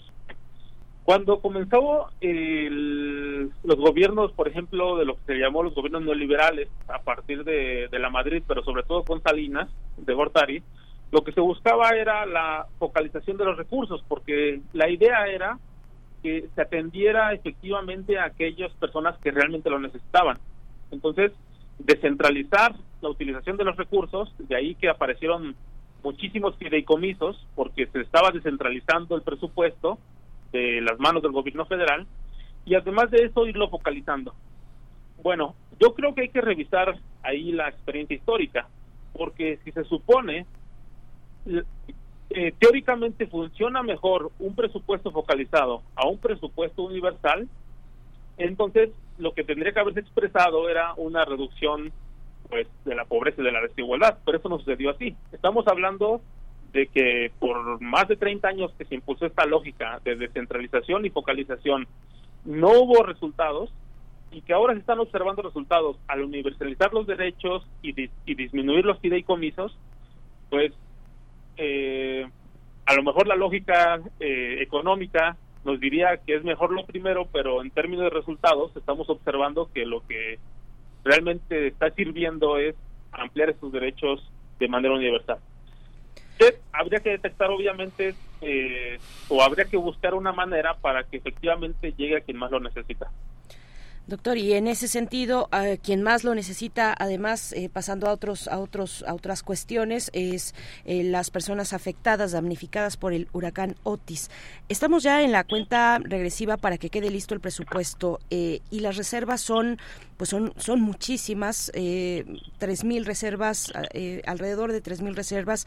Una central es esa, la de la los recursos para la reconstrucción de los municipios afectados por Otis, Acapulco y Coyuca de Benítez según, eh, según se concentra en el plan del Ejecutivo Federal con 61 mil millones de pesos. ¿Qué decir? ¿Qué le toca en este presupuesto? ¿Cómo ve la discusión? ¿Cómo ve la cuestión de las... La discusión me refiero de lo que se podría destinar a las personas damnificadas en Guerrero y, eh, bueno, en medio de tantas reservas ya con el tiempo encima, ¿no? Exacto, Sí, es muy interesante también ese punto que tocas porque nuevamente regresamos a, de hecho, eh, ustedes eh, probablemente el público conozca que recientemente se debatió en lo general, se aprobó en lo general el, presupuesto de egresos y que tenemos hasta el viernes para que se apruebe en lo particular. Entonces, eh, durante esta votación de la aprobación del presupuesto en lo general, pues la bancada opositora del gobierno expresó efectivamente que el presupuesto de egresos no tenía recursos eh, destinados para apoyar a, los damnificados eh, en Acapulco. Entonces, eh, y efectivamente no lo hay. O sea, si revisamos el presupuesto de egresos, no hay una partida eh, destinada específicamente para apoyar a, esta población. Pero si ahondamos un poco más en las acciones que se están tomando, lo que observamos es que eh, desde el primero de noviembre se, lanzó el Plan General de Reconstrucción y Apoyo a la población afectada en Acapulco y en Coyuya por el huracán Oti. Entonces, eh, este programa contempla 61 mil millones de pesos eh, y, y, se señala una futura ampliación para específicamente la población que está que fue afectada por este fenómeno natural. Ahora bien, cuando señalábamos que habían aumentado los recursos para los programas sociales eh, del gobierno, eh, lo que se señala o lo que está planteando es adelantar eh, por lo menos dos meses de pensiones, de becas y de apoyos de los programas emblemáticos del López Obrador a la población de, Acapulco. Además de eso, se plantea sumar más jóvenes para el proyecto de Construyendo el Futuro, eh, dar canasta básica semanal y créditos sin intereses a, a, talleristas, a, pequeños emprendimientos, además de excluir o extentar el pago de luz y otros y dar otros apoyos para limpieza, pintura a las viviendas. Eh, y aunado a ello, Hacienda eh, se señala que Hacienda pagará la mitad de los intereses de créditos que otorgue la banca comercial a los hoteles que fueron afectados por el fenómeno meteorológico. Entonces, eh, sintetizando, eh, en el presupuesto de egresos no hay una partida específica para apoyo a Acapulco, pero digamos de manera derivada se van a ampliar los apoyos que de los programas de la transformación hasta la población afectada, sumado a este plan general de reconstrucción y apoyo a la población afectada. Entonces, eh, pues habría que observar finalmente en estos meses que, que, que, estamos, digamos, em, por venir, habría que observar si efectivamente em, está mejorando la situación de la población y si los recursos que se habían señalado eh, les están llegando. Entonces, todavía no podemos em, decir que no tendrá resultados, pero lo que yo considero es que sí habrá eh, un apoyo importante para la población eh, de Acapulco. Sí, pues muchísimas gracias, doctor Benjamín Lujano, docente de la Facultad de Economía de la UNAM, coordinador del Centro Estudios del Orden Global allí en la Facultad de Economía. Muchísimas gracias. Pues estamos al habla. Muchas gracias por este panorama, doctor. le agradezco mucho por la invitación y nada más quería eh, anunciar si eh, tenemos un libro recién publicado por el Fondo de Cultura Económica sobre el capitalismo mundial que explica un poco la situación eh, que se ha observado en las últimas décadas a nivel global. Y efectivamente nada más considerar que lo que está haciendo el gobierno de López Obrador y el presupuesto de egresos no se puede descontextualizar de lo más amplio que es la economía global y que de esa manera explica muchas de las acciones que se están llevando a cabo. Bueno, eh, sería todo, les agradezco mucho y le envío saludos a mis colegas de la Facultad de Economía de la UNAM. Gracias. gracias. Y a su público, desde luego. Muchas gracias. Gracias, hasta pronto, doctor Benjamín Lujano. Bueno, eh, ya volveremos al habla para desarrollar un poco más esto que ya en los últimos segundos no es posible hacerlo, pero bueno, ahí está esta recomendación Ta- también sobre este eh, el libro respecto al capitalismo mundial publicado por el Fondo de Cultura Económica en autoría del doctor Benjamín Lujano. Vamos a ir con música eh, que tama a cargo de esta canción, No estamos locos.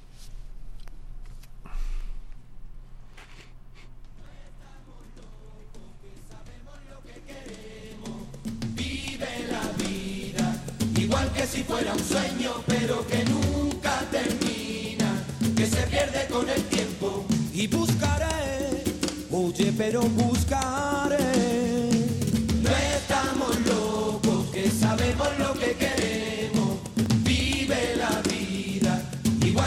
Fuera un sueño, pero que nunca termina, que se pierde con el tiempo. Y buscaré.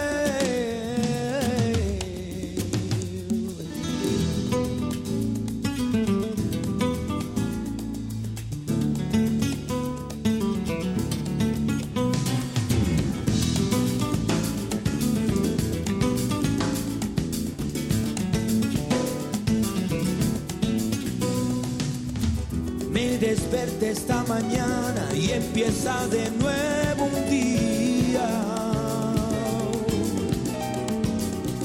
Después de una borrachera me toma una manzanilla voy en busca del camborio que se lo fuma en arguila. Tengo que tranquilizarme, me desmadro todos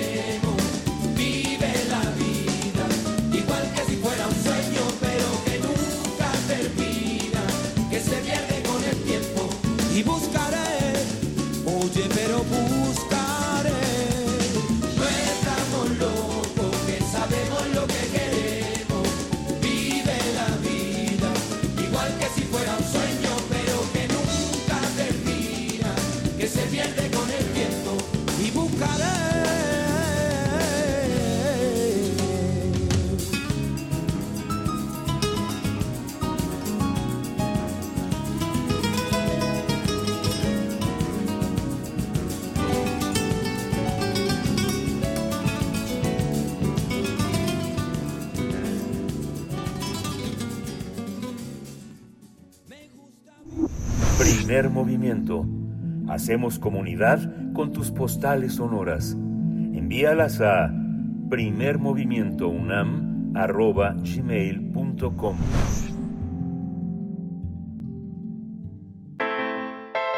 Nota Internacional. A inicios de octubre, en Guatemala, eh, los indígenas eh, declararon paro nacional indefinido por la grave situación política que atraviesa el país. La exigencia concreta de su protesta es la renuncia de la fiscal general Consuelo Porras, el fiscal Rafael eh, Corruchinche y el juez Freddy Orellana, quienes han sido acusados de querer alterar los resultados de las elecciones presidenciales de agosto. Las protestas han sido conformadas mayoritariamente, no únicamente, pero sí mayoritariamente por miembros de comunidades indígenas y fue convocada por la agrupación 48 cantones de Totonicapán en el oeste del país.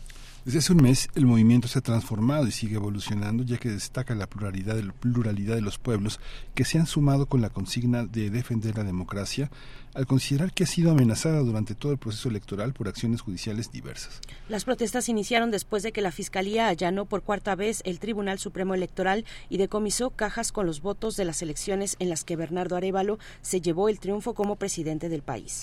El presidente electo ha dicho que se trata de una persecución política en su contra, además de denunció que se intenta realizar un golpe de Estado orquestado por Porras, Curruchinche y Orellana. Pues vamos a dar seguimiento al paro nacional indefinido en Guatemala, a esta situación política y social. Nos acompaña con ese propósito esta mañana Manfredo Marroquín, politólogo, analista, presidente de Acción Ciudadana y de Transparencia Internacional. Gracias, eh, Alfredo eh, Manfredo eh, Marroquín, por estar esta mañana. Una disculpa. tenemos un poquito de latencia ahí, un delay que, que, esperamos no sea demasiado. te damos la bienvenida. Buenos días. Muy buenos días, un saludo cordial a todos ustedes. Sí, eh, Manfredo Marroquín, ¿cómo, eh, cómo explicar em, eh, al, al mexicanos lo que se vive en Guatemala en este momento? ¿Cuál es el alcance de, del paro? Se para lo sustancial, pero ¿cómo está el país en ese sentido? Mira, es, un, es un, una situación única. Eh, pues compara, buscando eh, experiencias en otros países porque es un prácticamente un levantamiento social contra un fiscal general. Normalmente vemos que hay protestas, eh, levantamientos contra un presidente, un gobierno, pero en este caso la particularidad es que es contra una fiscal general.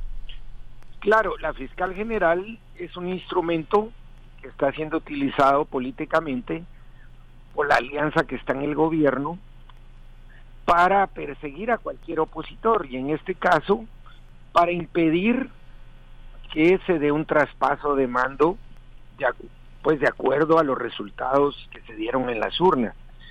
Entonces, la gente está realmente indignada de que esta fiscalía del Ministerio Público sea utilizada precisamente con esta intención política de criminalizar incluso al partido que ganó las elecciones y al presidente que debe de asumir en enero próximo. Entonces te digo, es una cosa bien, bien especial porque yo creo que en América Latina nunca hemos visto que la sociedad se levante contra un poder judicial que es el Ministerio Público eh, por, por ser un instrumento político. Señor Marroquín, ¿qué, quiénes, ¿quiénes son quienes conforman la agrupación 48 cantones de Totonicapán? que es la, como hemos dicho en la introducción, la agrupación convocante a, en, en un inicio de un paro nacional que lleva más de un mes. Sí, bueno, esta es una organización indígena ancestral que tiene pues centenares de años, eh, que es muy organizada, que se, se destaca mucho en el país porque ellos han peleado luchas territoriales como protección, por ejemplo, la protección del subosque, eh, todo el tema de agua, ellos autogestionan ese recurso en su territorio eh, por ejemplo, es una población que se ha resistido a, varias eh, eh, leyes que, que ha querido imponer el gobierno. Entonces es, es una es una es una organización con mucha legitimidad y bueno en este caso ellos digamos fueron la vanguardia de este movimiento de esta protesta pero lo que yo creo que nunca esperaron es que prácticamente se levantara todo el todo un país. Es decir los barrios de las ciudades se organizaron para hacer bloqueos de, de caminos de carreteras. Estuvimos prácticamente una semana incomunicados que no podías transitar en la misma ciudad de una zona a otra porque estaba bloqueado eh, bueno, hubo escasez de gasolina, de alimentos, carestía de los mismos, pero la gente eh, con un, digamos, con un propósito firme de que ya no quiere eh, más instrumentalización de la justicia por motivaciones políticas, lo que llamamos aquí el, la cooptación de la justicia por parte de, de una alianza que aquí se pues la identificamos como el pacto de corruptos, que controla los tres poderes del Estado actualmente. Entonces, y que su única agenda es proteger a los corruptos y perseguir a los, a los periodistas, a los activistas que denuncian la corrupción. Y no digamos a los operadores de justicia independiente que se atrevieron a juzgar casos de corrupción y que hoy lamentablemente la mayoría está en el exilio en Estados Unidos, en México, en Costa Rica. Sí. ¿Cuáles, ¿Cuáles son los motivos que usted cree que unifican a, a la sociedad indígena que, eh, que, que, que, está en protesta? No toda está eh, visible, pero hay algo que unifica, ¿no? El náhuatl, el quiché, muchas las lenguas que generalmente no circulan en los medios oficiales, pero que unifican a los pueblos, que, que son parte de la comunicación que se da fundamentalmente en el sentido del comercio o de la tradición, pero que ahora está en el escenario de lo político. ¿Cómo, cómo, ¿Quiénes la configuran, doctor? Mira, eh, junto a 48 cantones hay otras organizaciones ancestrales igualmente, que son de diferentes eh, territorios, eh, que son alcaldías indígenas. Eh, estas alcaldías también tienen mucha legitimidad, aunque no son las pues no son las que salen del voto, no es el alcalde electo, pero muchas veces estas autoridades tienen más legitimidad que los electos. Y ellos tienen a su cargo la gestión de muchos conflictos locales, incluso impartición de justicia, que es una justicia mucho más efectiva, eficaz, eficiente que la, que la que tenemos institucionalmente, porque ellos sí reparan y resuelven inmediatamente. Eh, entonces, bueno, toda esta, digamos, comunidad que está, que funciona de espaldas al Estado, porque el Estado no les no los reconoce, no les pone atención, ignora sus demandas, es la que hoy se ha levantado. Y ha dicho, bueno, a pesar de que no, esta democracia no nos sirve a nosotros, porque eso lo han dicho ellos, no es una democracia para los ladinos, para los criollos, digamos, para los que no son indígenas, pues es el sistema que, que mejor se conoce y entonces a pesar de que no nos beneficia, vamos a salir a defender. Y eso fue lo, digamos, lo que golpeó bastante la conciencia de los, de las, de los pueblos no indígenas en las ciudades y bueno, por eso todos salieron y se unieron al movimiento que empezaron estas organizaciones indígenas. Entonces es algo inédito eh, que no habíamos experimentado en los últimos, no sé, 60 a 70 años, una movilización de esa naturaleza dirigida por pueblos indígenas. Sí, sí, eh, eh, señor Marroquín, eh, ¿qué, qué, qué toca, digamos, ante esta situación social, ante este que, que nos ha dicho una, una situación única, un levantamiento social? ¿Qué, está, qué, acciones está tomando Movimiento Semilla y Bernardo Arevalo, que por cierto está en una gira de tres días por Estados Unidos, eh, que se reunirá con congresistas en Washington? ¿Qué, ¿Qué, ha hecho? ¿Qué ha hecho en estos en estas semanas, luego de estos embates judiciales, luego de esta cooptación de la justicia, como usted la llama? Eh, ¿Qué ha hecho Bernardo Arevalo y, y el movimiento Semilla? Bueno, ellos están defendiéndose, de los ataques que siguen, que continúan judiciales. De hecho, eh, ya suspendieron al partido Semía, que es el partido que ganó las elecciones. Esto implica para ellos llegar al Congreso, los diputados que sacaron, 23 diputados, llegar sin, sin digamos, ciertas prerrogativas que tienen los diputados que tienen partido por ejemplo, no pueden presidir comisiones, no pueden presidir junta directiva, es decir, se les quitan muchos de estos prerrogativas y es una forma de, digamos, de ir minando eh, la, la, credibilidad, la legitimidad y el campo de acción de, del futuro gobierno.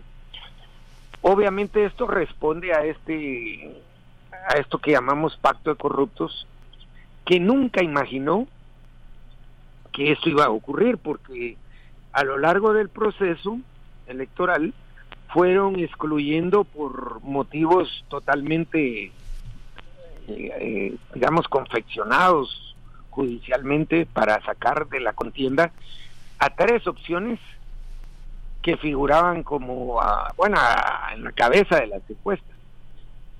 A Semilla no lo sacaron porque en las encuestas aparecía con 1%. En la última encuesta antes de las elecciones apareció con 2%.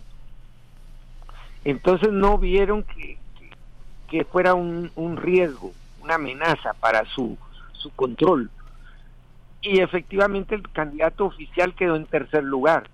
O sea, si ellos hubieran sacado a Semilla, hubieran conseguido eh, mantener, digamos, mantenerse en el poder, cambiando presidente, pero la misma alianza perversa que gobierna Guatemala actualmente. Esa, esa, esa, esa visión queda como una manera de organizar, de organizar una sociedad que estaba, estaba realmente subalterna. ¿Cómo, cuál es, ¿Qué es lo que, digo, nos queda muy poco tiempo, pero qué es lo que se prevé Sí. en términos de organización eh, eh, política? No solo indígena, pero sí, sí con ese eje en lo fundamental.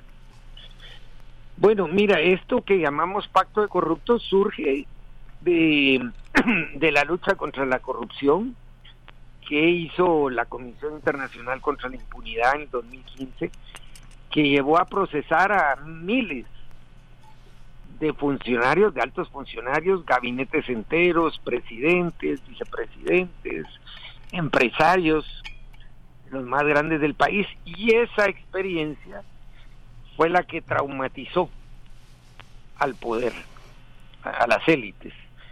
Y de ahí surge este pacto de corruptos, que prácticamente es una venganza por esa acción anticorrupción y cuyo único fin es mantener en la impunidad los actos del poder corruptos. Entonces lo que estamos viendo hoy es una sociedad que le está diciendo al pacto de corruptos no nos vamos a dejar y queremos instituciones democráticas independientes, no serviles a las élites de poder. Ese es el ese es el pulso que se está jugando estos días en Guatemala. Pues estamos pendientes, pendientes a ese pulso, a esta situación única, a este levantamiento social, más de un mes de eh, paro nacional indefinido. Manfredo Marroquín, politólogo, analista, presidente de Acción Ciudadana y de Transparencia Internacional. Agradecemos esta participación y si nos permite nos mantenemos al habla, eh, vigilantes y observantes de lo que ocurre en Guatemala. Muchas gracias. A ustedes, muchas gracias. Feliz día. Feliz día también. Gracias. Guatemala. Ahí está eh, Guatemala, bueno, pues con estos eh, procesos procesos judiciales en contra de Bernardo Arevalo, el eh, pues el ganador, el candidato ganador, candidato a la presidencia, mm, ya presidente eh, electo, eh, que bueno, pues se ha suscitado toda esta esta cuestión judicial desde la fiscalía. Ahí está el nombre de Consuelo Porras la fiscal general en las protestas y el levantamiento de esta manera que nos que hemos visto y que nos ha narrado el señor Manfredo Marroquín el levantamiento sobre todo especialmente de los pueblos de la nación quiché a través de estos 48 cantones de Totonicapán eh, que se ubican en el oeste del país. Nosotros vamos ya al corte a despedirnos de Radio Nicolaita. Muchas gracias. Gracias por su escucha. Mañana jueves estaremos de vuelta con ustedes de 8 a 9 de la mañana en el 104.3 de la frecuencia modulada y bueno, por ahora, eh, por ahora nos vamos a ir con música. Mm, ¿Qué es lo que vamos a escuchar? Vamos a escuchar Mons- vamos a escuchar Monstruo Verde de Ultrasónicas.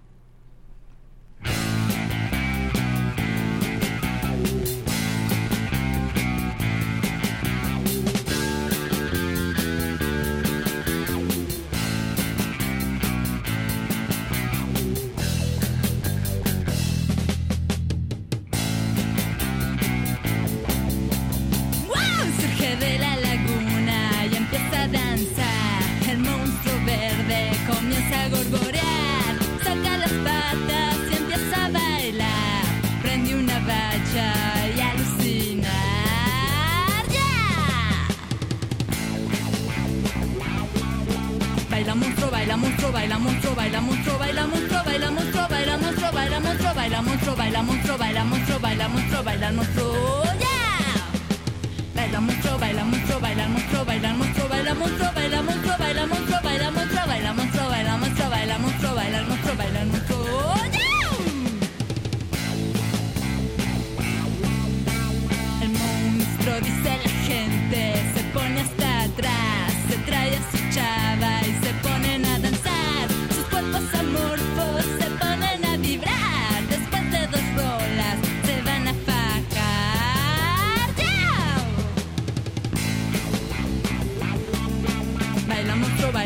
baila monstruo, baila monstruo, baila monstruo, baila monstruo, baila monstruo, baila monstruo, baila monstruo, baila monstruo, baila monstruo, baila monstruo, baila monstruo,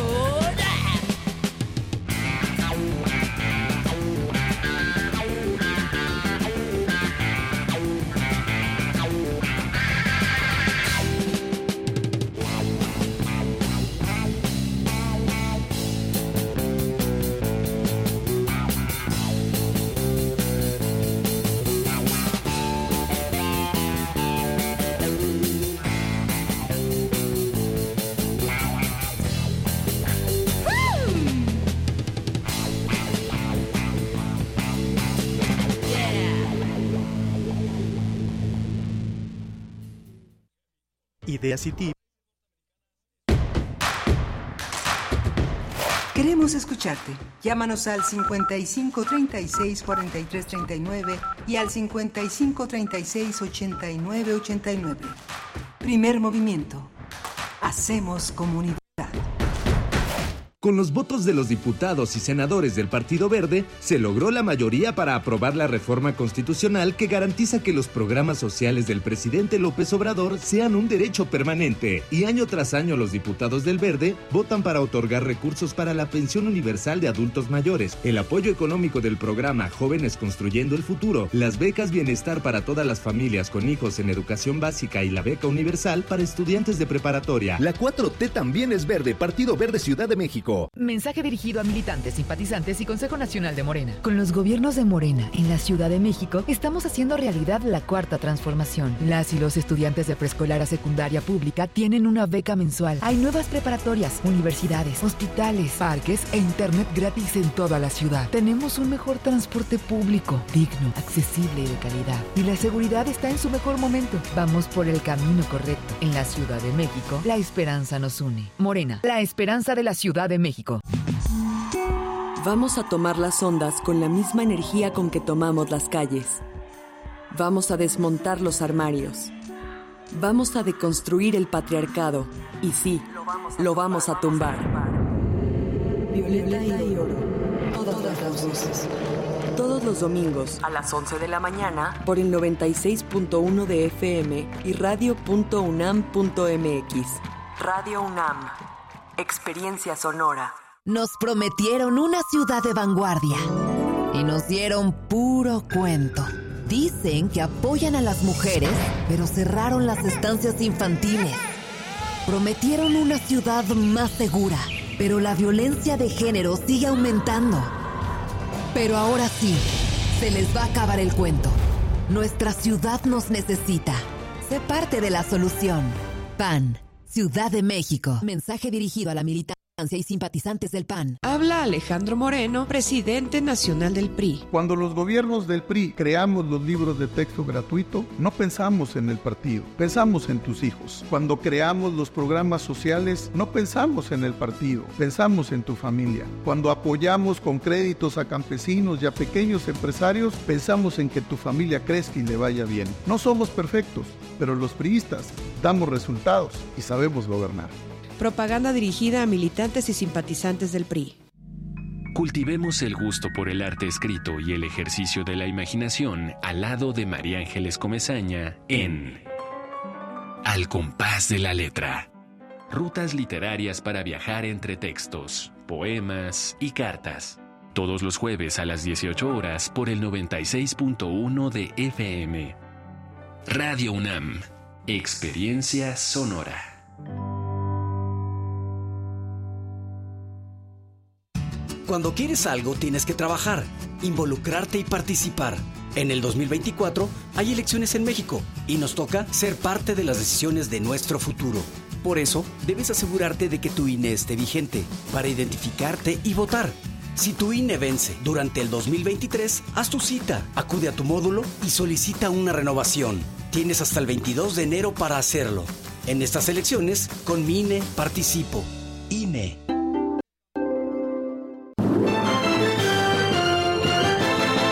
Noticias, arrancó el proceso electoral 2023-2024.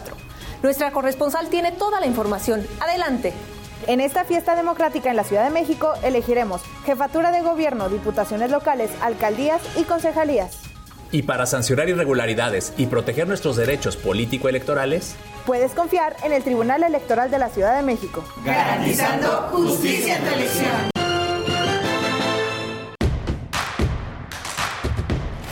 Encuentra la música de primer movimiento día a día en el Spotify de Radio UNAM y agréganos a tus favoritos.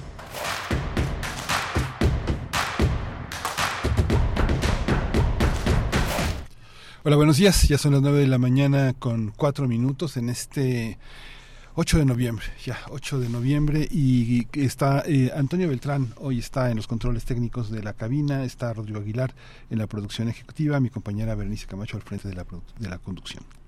Miguel Ángel Quemain, muy buenos días. Eh, un gusto estar contigo ya de vuelta en esta tercera hora.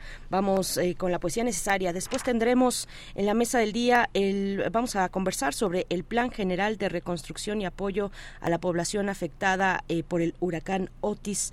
dos municipios concentrarán esa atención, particularmente, por supuesto, Acapulco y también Coyuca de Benítez. Vamos a conversar con el, profesor Saúl Escobar Toledo, profesor en estudios históricos de Lina y presidente de la Junta de Gobierno del Instituto de Estudios Obreros Rafael Galván AC con este Plan General de Reconstrucción que reúne 60 mil, 61 mil millones de pesos eh, y bueno, pues eh, para, para ah, y, y, otras, otros, eh, una serie de 15 acciones, de 15 acciones las que ha informado, ha comunicado el gobierno federal, de 20, perdón, de 20 acciones que ha comunicado en una primera etapa el gobierno federal para la reconstrucción de Acapulco y de eh, Coyuca de Benítez eh, específicamente, bueno, pues eh, tendremos esa la lectura, el balance, el análisis de Saúl Escobar Toledo en la mesa del día. Y vamos a tener el crisol de la química, la cicutina y el relato de Fedón. El doctor Plinio Sosa será el encargado de hacernos partícipes de esa reflexión, de esa asociación poético-científica. Plinio Sosa es académico de tiempo completo en la Facultad de Química, está dedicado a la docencia y a la divulgación de la química, entre otras muchas tareas que realiza en la universidad pues ahí lo que viene a continuación. Saludos a nuestros amigos y amigas en redes sociales. Esther Chivis nos dice que no se ha acercado a la tienda UNAM, pero que lo hará pronto. Pues sí, date una vuelta porque vale mucho la pena. Hay precios muy, muy accesibles también y muy buenos productos. Conversamos en la mañana sobre el primer aniversario que cumple el mercado universitario alternativo. Eh, tendrá lugar este viernes 10 de noviembre a partir de las 11 de la mañana en la explanada de tienda UNAM, pero ahí permanece, e, eso será el festival que donde habrá música, habrá degustación de café eh, y otros y, otros y otros otras actividades también, pero bueno permanece en tienda UNAM esta posibilidad de eh, adquirir estos productos. Estos productos son eh, productores de, de, la Ciudad de México, productores locales de la Ciudad de México, de 15, mm, 15 productos diferentes, los que permanecen ahí, entre otros. La verdad es que la variedad es, es amplia amplia y es eh, de primera. Es de primera con materias primas de primera calidad y a precio justo y con eso sabemos además que estamos apoyando formas productivas diferentes, agroecológicas y que eh, finalmente son una forma política de eh, mantenerse frente a la cuestión de la, de la alimentación en nuestro país. Ojalá, Esther Chivis, te puedas dar una vuelta. Sí, eso lo, platicamos al inicio, se tiene que, que llevar a otros espacios de la UNAM también, a, no sé, me imagino al, norte de la ciudad. Sería buenísimo tener un kiosco en el Museo Universitario del Chopo. Yo ya estoy proponiendo aquí, pero y, y fuera y fuera también de la Ciudad de México en otros campus campi universitarios. Eh, gracias Esther Chivis, gracias Rosario Durán. También nos desea buenos días. Nos vamos a ir con la poesía necesaria para que sean buenos días. Es hora de Poesía Necesaria. Se ha publicado ya la convocatoria del Premio Iberoamericano de Poesía Minerva Margarita Villarreal, eh, convocatoria abierta, abierta ya hasta el 15 de diciembre, así es que, bueno, no hay que perder oportunidad si hay poetas entre nuestra audiencia, poner atención a este Premio Iberoamericano eh, de Poesía Minerva Margarita Villarreal que organiza y otorga el IMBAL y también la Autónoma de Nuevo León. Y con, con eso en mente, bueno, pues el año pasado el ganador de este premio fue el escritor Fabricio Gutiérrez, un poeta mexicano, nació en Ciudad de México en 1985, estudió filosofía y letras en la UNAM y es también ganador del premio de poesía Centrifugados Pueblo de San Gil en España. Eh, obtuvo mención honorífica en el Premio Internacional de Poesía Nueva York Poetry Press y bueno pues seguirá yo creo que yo creo que estaremos escuchando cada vez más hablar cada vez más y, circulando cada vez más la poesía el trabajo literario de Fabricio Gutiérrez que les comparto esta mañana con su poema titulado La manzana. Vamos a dar lectura a compartir este poema de Fabricio Gutiérrez y en la música Manu Chao mm, con una canción que se desprende de la película Checkpoint Rock Canciones desde Palestina, una película de 2009 dirigida por Fermín Muguruza. Vamos con la poesía, La manzana. La manzana. Sostengo en mi mano una manzana. Tengo hambre, mucha hambre. La manzana es lo único que he podido conseguir en todo el día. La manzana representa mi última esperanza, una última oportunidad. Pero no soy el único que tiene hambre. El niño de la colina lleva varios días sin comer. Sin dudarlo, le ofrezco la manzana. Conforme la come, yo voy desapareciendo.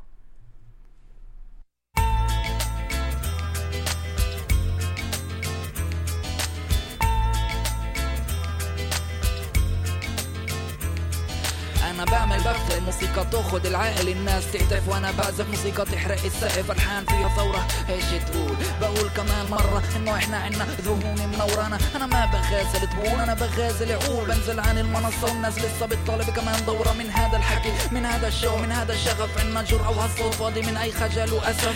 محمل بتموت على الحاجز قبل ما تعطينا الحياة والعالم داير وجه مكمل ممشى.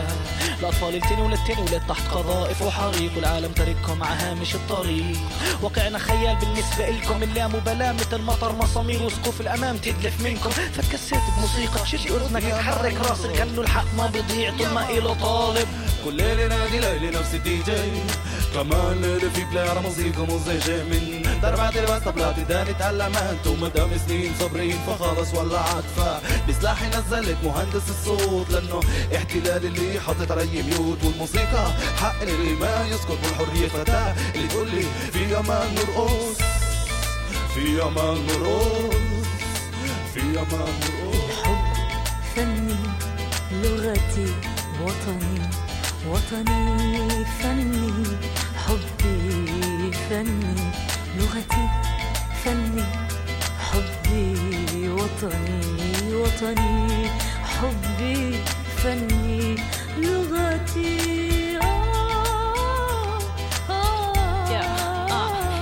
حرقت دمي.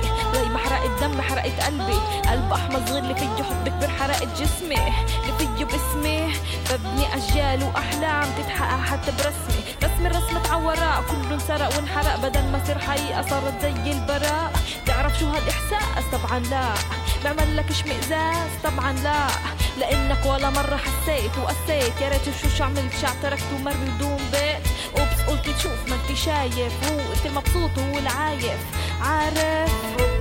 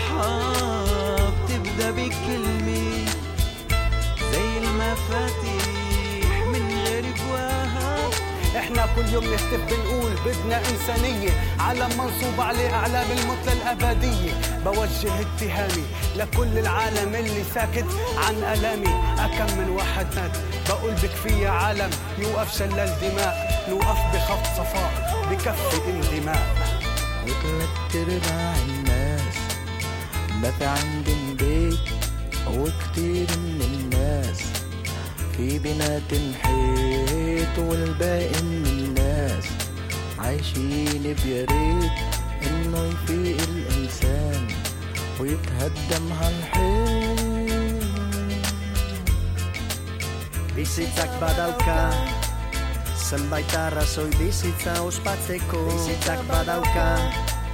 Tristuratik at aurrera egiteko Bizitzak badauka. Minatik at maitatzen jarraitzeko Bizitzak badauka. Musika mesteko eta elkartzeko Palestinan checkpoint rock Zubiak eraikiz. Palestinan checkpoint rock Isiltasun hautsiz Palestinan checkpoint rock Rapsud traiei eutsis. Palestinan checkpoint rock. Arresiak errautsiz Palestinan checkpoint rock.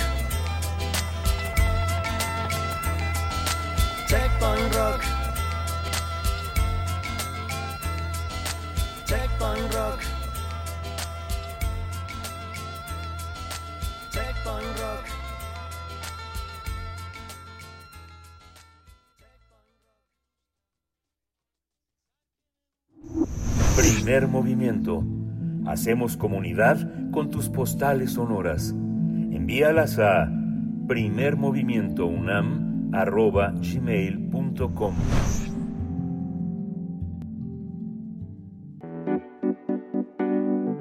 La mesa del día. El presidente Andrés Manuel López Obrador anunció un plan general de reconstrucción y apoyo a la población afectada en Acapulco y Coyuca de Benítez, que contempla adelantar todos los programas del bienestar, reforzar la búsqueda de personas no localizadas tras el paso del huracán Otis, incorporar a 10.000 jóvenes eh, del programa Construyendo Futuro para las labores de limpieza, construcción, pintura y otras actividades en el puerto turístico. Para llevar a cabo este plan, el gobierno federal destinará 61.313 millones de pesos. En Palacio Nacional, el mandatario enumeró 20 puntos que conforman la estrategia gubernamental, entre los que destacan prórrogas en el pago de Infonavit, Fobiste eh, y Seguro Social, pago de servicio eléctrico, así como la entrega de despensas con 24 productos de la canasta básica por familia. El plan incluye la entrega de seres domésticos, recursos para limpieza y pintura, créditos a la palabra y el mejoramiento de calles, escuelas, distribución de agua potable. Además, la Secretaría de la Defensa Nacional anunció la presencia de 9.800 elementos de la Guardia Nacional a Guerrero. El plan precisa que en cada colonia de más de mil viviendas se establecerá un cuartel de la Guardia Nacional con 250 elementos cada uno, con el objetivo de evitar robos y lograr la normalidad y convivencia pacífica. Vamos a analizar el plan que presentó el gobierno federal para la reconstrucción y el apoyo a los damnificados. Y está con nosotros el profesor Saúl Escobar Covedo, profesor Toledo, profesor de estudios históricos del INA y presidente de la Junta de Gobierno del Instituto de Estudios Obreros de Rafael Galván. Bienvenido, profesor. ¿Qué tal? Buenos días, Miguel Ángel. Muchas gracias. Saludos al auditorio. Gracias. gracias, profesor Saúl Escobar. Gracias y bienvenido. Pues, ¿qué, ¿qué, le pareció en lo general este plan de reconstrucción del gobierno federal para Acapulco y Coyuca de Benítez? Bueno, para empezar está bien, pero yo creo que van a faltar otros programas que se tendrán que ir discutiendo y elaborando quizás en estos días o posteriormente, particularmente uno para los campesinos y agricultores de Guerrero que también sufrieron pérdidas muy notables en sus cosechas. Eh, no encontré en el programa de, del presidente un, un programa especial para, para estos agricultores de distintos tipos, pero sobre todo en los municipios afectados, que también está discusión cuáles son estos municipios afectados, pero supongamos que son básicamente los que señalaron, Coyuca y, y, y de Benítez y, y, Acapulco, pero hay otras zonas devastadas también en el estado. El otro asunto que me interesa recalcar aquí es el asunto de los trabajadores, de un apoyo para los trabajadores eh, damnificados, que son la inmensa mayoría de los acapulqueños, y para eso pues eh, he comentado la posibilidad de un ingreso temporal, un ingreso básico temporal o un ingreso mínimo vital para estos trabajadores. Esta idea pues no es mía nada más o no es mía, sino que viene de la experiencia internacional y particularmente de la Organización de las Naciones Unidas, de la ONU, a través de la CEPAL, de la Comisión Económica para, América Latina, que dice en un estudio que tras la pandemia del COVID-19 varios gobiernos y organizaciones internacionales han propuesto la introducción de un ingreso básico temporal por un periodo limitado en respuesta a un evento de emergencia importante. La pandemia del COVID-19 ha sido un ejemplo de emergencia de este tipo, pero es posible prever otro tipo de evento de crisis, incluido desastres y eventos climáticos importantes como inundaciones, huracanes o incendios forestales. Dado, dice el estudio, que se espera que los fenómenos meteorológicos extremos aumenten en la próxima década, un ingreso básico temporal puede convertirse en un instrumento de política regular, es decir, que haya un fondo especial cuando esto surja. Y dice que la respuesta de los sistemas de protección social frente a eventos críticos son fundamentales para resguardar las condiciones de vida de la población y también reducir la brecha entre la respuesta del gobierno, como esta que estamos comentando, y la recuperación de las personas afectadas. Este enfoque de un ingreso temporal puede ayudar a garantizar que las personas dispongan de los recursos que necesitan para sobrellevar estos eventos y recuperarse de una emergencia, al tiempo que proporciona el acceso a prestaciones de protección social que permita prevenir la pobreza y reducir la desigualdad en la exposición a riesgos. Y este, este ingreso básico de emergencia dice, ha recibido interés y apoyo sin precedentes, incluyendo de organismos como la CEPAL y el Programa de las Naciones Unidas para el Desarrollo, el PNUD. Y el secretario general de las Naciones Unidas propuso explorar mecanismos para proporcionar a todas las personas que viven en la pobreza ingresos básicos de emergencia.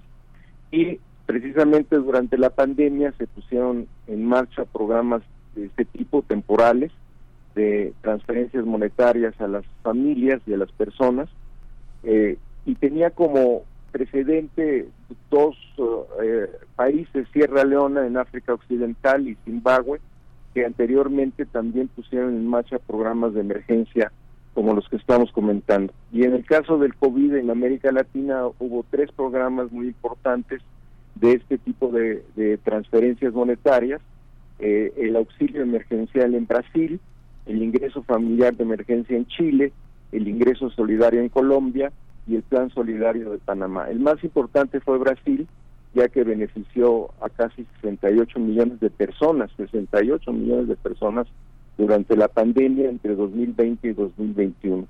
Entonces, con base en esta experiencia, pues consideramos que eh, este programa hace falta, que es necesario y que ojalá pues se pudiera considerar, eh, ya sea en esta discusión que se está dando eh, sobre el presupuesto para crear este fondo permanente, pero que en este caso se aplicaría inmediatamente para el caso de Acapulco y posteriormente pues podría servir para otros desastres naturales como los que estamos comentando que en el caso de México pues habría que agregar a los ya mencionados pues, posibilidad de terremotos y eh, que también sirviera para que en este caso en Acapulco pues los trabajadores no sufrieran la falta de empleo y pudieran eh, eh, sobrellevar la situación porque está bien la entrega de despensas, está bien el dinero para la reconstrucción de viviendas, desde luego todo eso es muy importante, pero el problema central es el empleo porque como sabemos, en Acapulco se vive fundamentalmente del turismo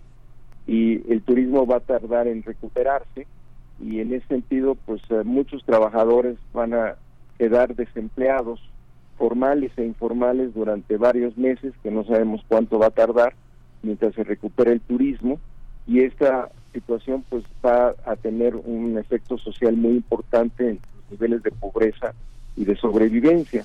Yo comentaba también que si no se da este apoyo u otros parecidos para sostener a los trabajadores desempleados eh, por, por, el huracán, pues eh, podemos quizás observar eh, pronto fenómenos como la migración de Acapulco a otras partes del estado o podremos eh, observar familias y trabajadores que tendrán que realizar trabajos este, en condiciones muy vulnerables eh, y quizás un aumento de la pobreza por ingresos eh, en los próximos meses. Entonces, por eso insisto tanto en este programa que, como dije, pues ha sido sancionado y estudiado por las Naciones Unidas y por la CEPAL y ha considerado que ha resultado que ha dado resultados muy positivos eh, y que considera también que podría ser un programa regular para casos de emergencia como los que estamos comentando.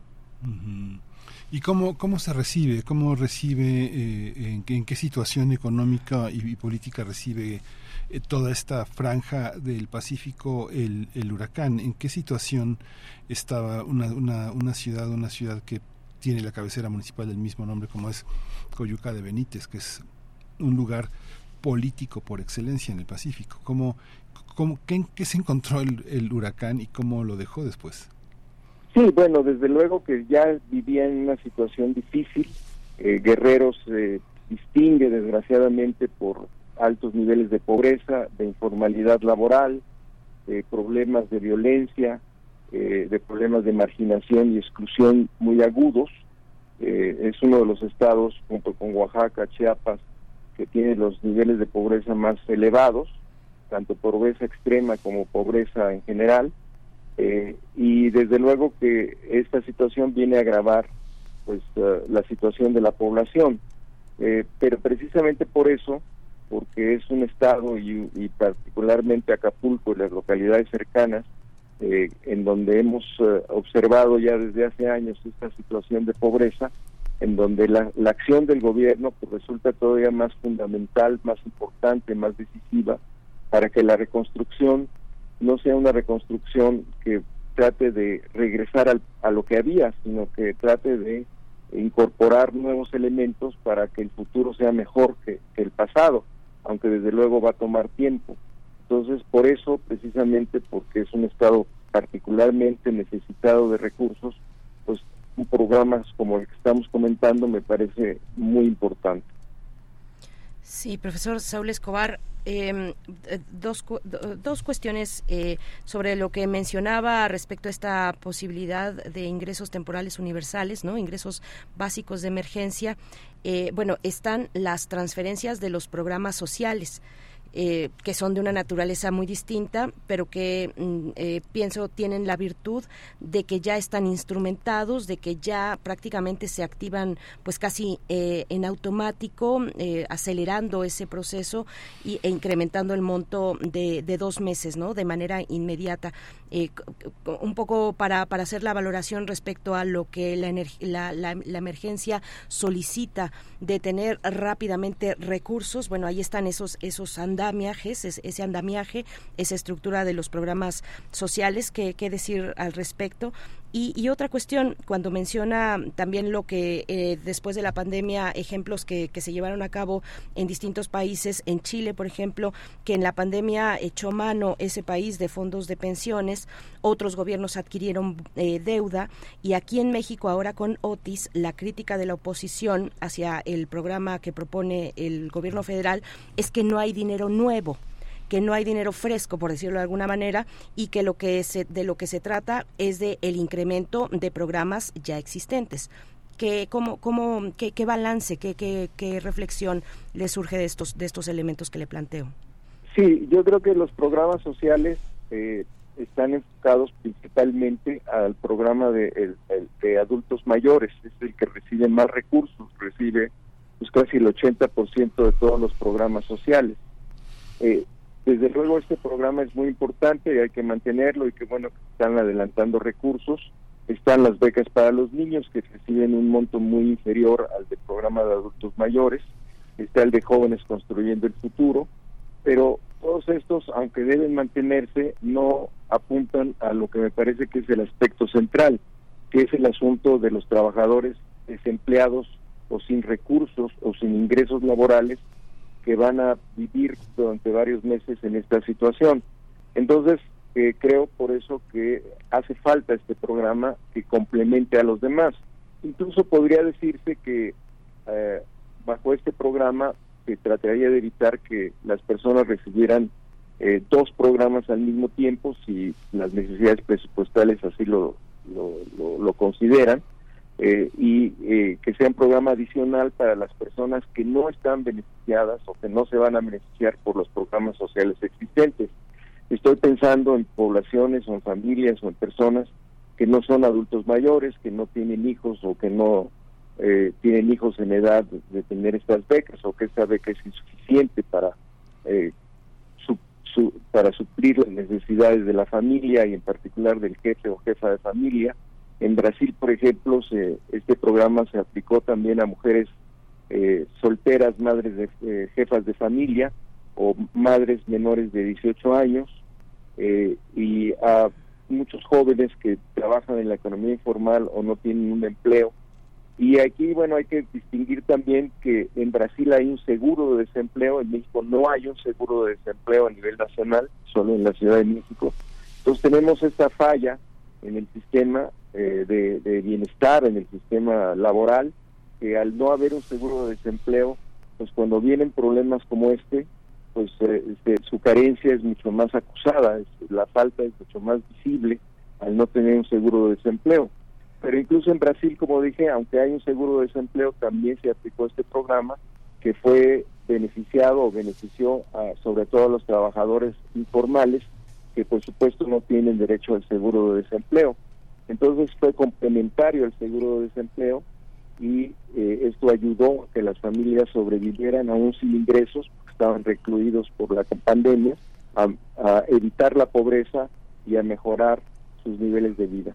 Entonces, por eso hago énfasis en un programa especialmente dirigido a trabajadores formales e informales, desempleados o que no reciben ingresos, porque los otros programas están destinados a personas de, de, otro, de otra consideración, de otra categoría, como los que ya mencioné, sobre todo adultos mayores.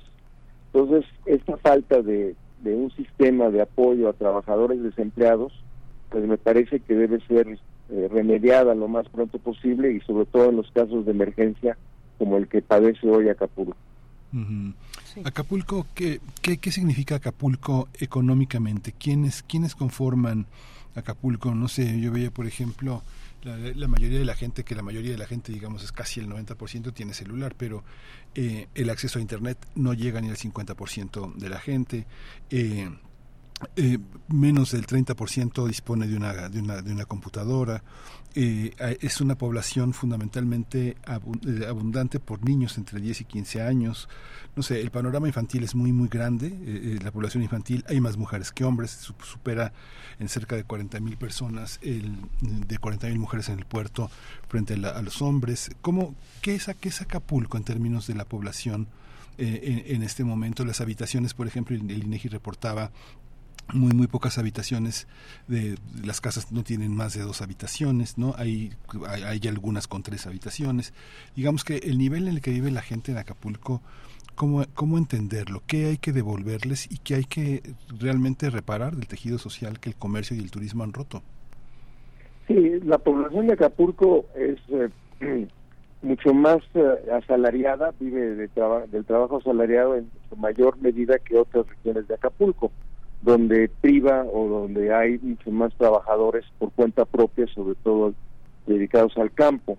En el caso de Acapulco, pues por, por ser un destino turístico hay, eh, en comparación con el resto de Guerrero, pues mucho más trabajadores asalariados. La población económicamente activa se ha calculado alrededor de 300, 350 mil personas. Eh, de esas 350 mil, hay una buena proporción de trabajadores asalariados, pero también muchísimos trabajadores por cuenta propia que están en la economía informal. Eh, y además, efectivamente, el desarrollo de Acapulco provocó una serie de problemas eh, de, eh, urbanos que tienen que ver con servicios, que se la población creció enormemente en años anteriores eh, cuando fue el boom de Acapulco hace bastantes años, de manera muy irregular y pues las nuevas colonias que se crearon, ahora no tan nuevas, pero en ese momento sí, pues crecieron en una situación de mucha marginación. Es un fenómeno que hemos vivido en otros destinos turísticos como Cancún, que también tiene o ha tenido un problema serio de marginación de colonias donde viven los trabajadores que laboran en los hoteles o en los servicios turísticos y esto pues también, también habrá que corregirlo, es decir, que la nueva urbanización de Acapulco sea una urbanización mejor planificada y con mayores servicios eh, de infraestructura en materia de agua, drenaje este, y otros servicios de transporte, etcétera. Entonces sí hay una situación particular que distingue Acapulco del resto del estado que debe ser atendida por todo este problema de lo que significa un punto turístico que requiere de trabajadores, pero que al mismo tiempo no ofrece a esos trabajadores la calidad de vida que merecen y que requieren.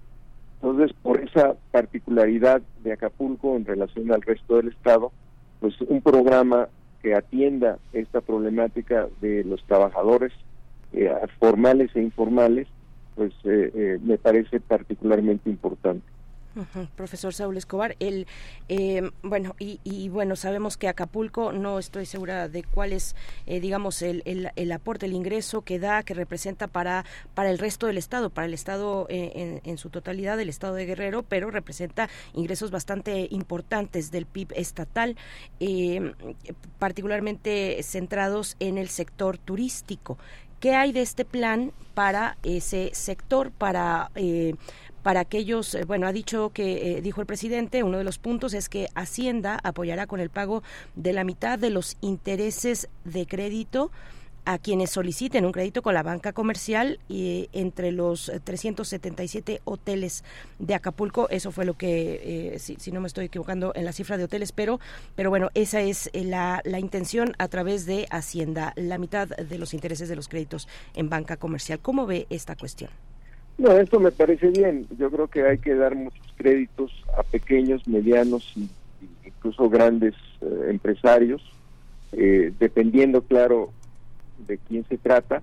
Hay que acentuar el, el, el, instrumento del crédito, sobre todo a los micro, pequeños y medianos empresarios, eh, o que desde luego son vitales para la recuperación de Acapulco, pero así como se está pensando en apoyar a los empresarios o a los eh, eh, que tienen o pretenden tener o reconstruir su negocio, pues también hay que pensar en los trabajadores, en los asalariados.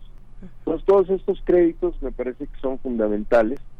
Eh, ah, seguramente va a haber un plan especial para los hoteles y los grandes hoteles, muchos de ellos consorcios internacionales, y está bien, bueno, yo creo que es necesario revivir estos hoteles y revivir, por lo tanto, el turismo pero los planes para los empresarios sean muy pequeños, de micros o, muy grandes, eh, eh, se pueden eh, efectivamente ayudar mediante créditos.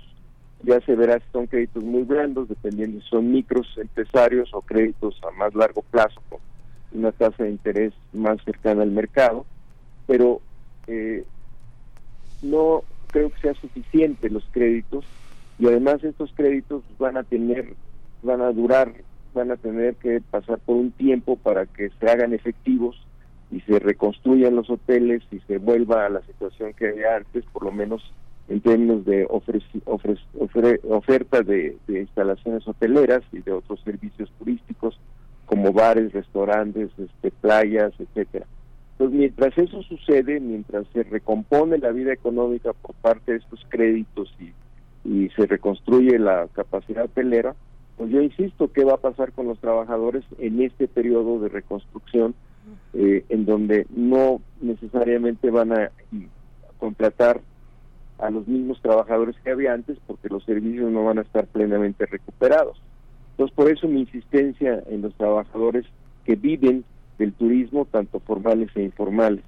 Ahora, como dije, muchas ayudas son necesarias desde múltiples puntos de vista.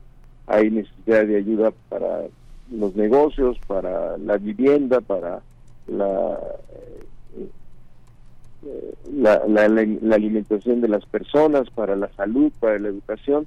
Y entonces parecería que muchos recursos son necesarios, pero planificándolos bien creo que se puede eh, abordar toda la problemática integral de, Acapulco eh, para que esto ciudad recupere no solo su vocación turística, sino también se reconstruya de mejor forma. Y en el caso del resto de la población afectada, pues yo creo que se requiere también atención a los problemas que viven los agricultores, los campesinos, que ya de por sí vivían en una situación muy comprometida. Y bueno, recordemos también que ahí hay zonas donde se, se cosechan y se producen pues eh, productos eh, que no son legales. Entonces, para evitar que este tipo de cultivos prolifere en las zonas devastadas, pues también se requerirá un programa especial para estos agricultores que puedan eh, producir y recuperarse de, la devastación de sus cosechas que, que, hubo durante el huracán. Entonces, sí hay muchas necesidades y hay muchos instrumentos, efectivamente hay que planificar bien y yo creo que eh, lo importante es que haya ideas, que haya propuestas, que sean sólidas como esta que estoy planteando, porque está respaldada por la Organización de las Naciones Unidas, no es una ocurrencia, no es una idea descabellada, sino está sostenida en estudios de las Naciones Unidas, en particular de la CEPAL, y entonces yo creo que haciendo varias propuestas se puede planificar mejor de manera integral el problema de la reconstrucción de Guerrero y en particular de Acapulco eh, a través de esta, digamos, eh, selección de programas y de esta idea de, reconstrucción a mediano y largo plazo. ¿Cómo entender, cómo diferenciar el apoyo a empresarios y el apoyo a, las, personas? La Ley General de Turismo eh, no contempla eh, en lo profundo el tema de los desastres. ¿no? Veía los informes que había dado la Asociación Mexicana de Instituciones de Seguros y decía que alrededor de 16 mil inmuebles estaban asegurados en mil vehículos. Hay, una, hay, un impacto fuerte, pero cuando uno ve hacia el exterior y uno ve, por ejemplo, el caso de Estados Unidos, eh, eh, las catástrofes, los seguros por catástrofes naturales en el primer semestre de este año fueron de 50 mil millones de dólares, casi el doble del promedio anual de los últimos 10 años en ese mismo periodo. ¿no? Es algo, digamos que las, las, aseguradoras del Global Swiss Re, que son este, quienes tienen ese control, este, atribuyen también las catástrofes naturales pues a los efectos climáticos y al descuido, también a la injusticia y a la inequidad. Pero prácticamente las pérdidas de las firmas de seguros este, ponen en la bancarrota a muchas de las aseguradoras que van a tardar muchísimo en resarcir. ¿Cómo hacer como gobierno cuando, digamos, una empresa asegura sus bienes, pero no a sus trabajadores?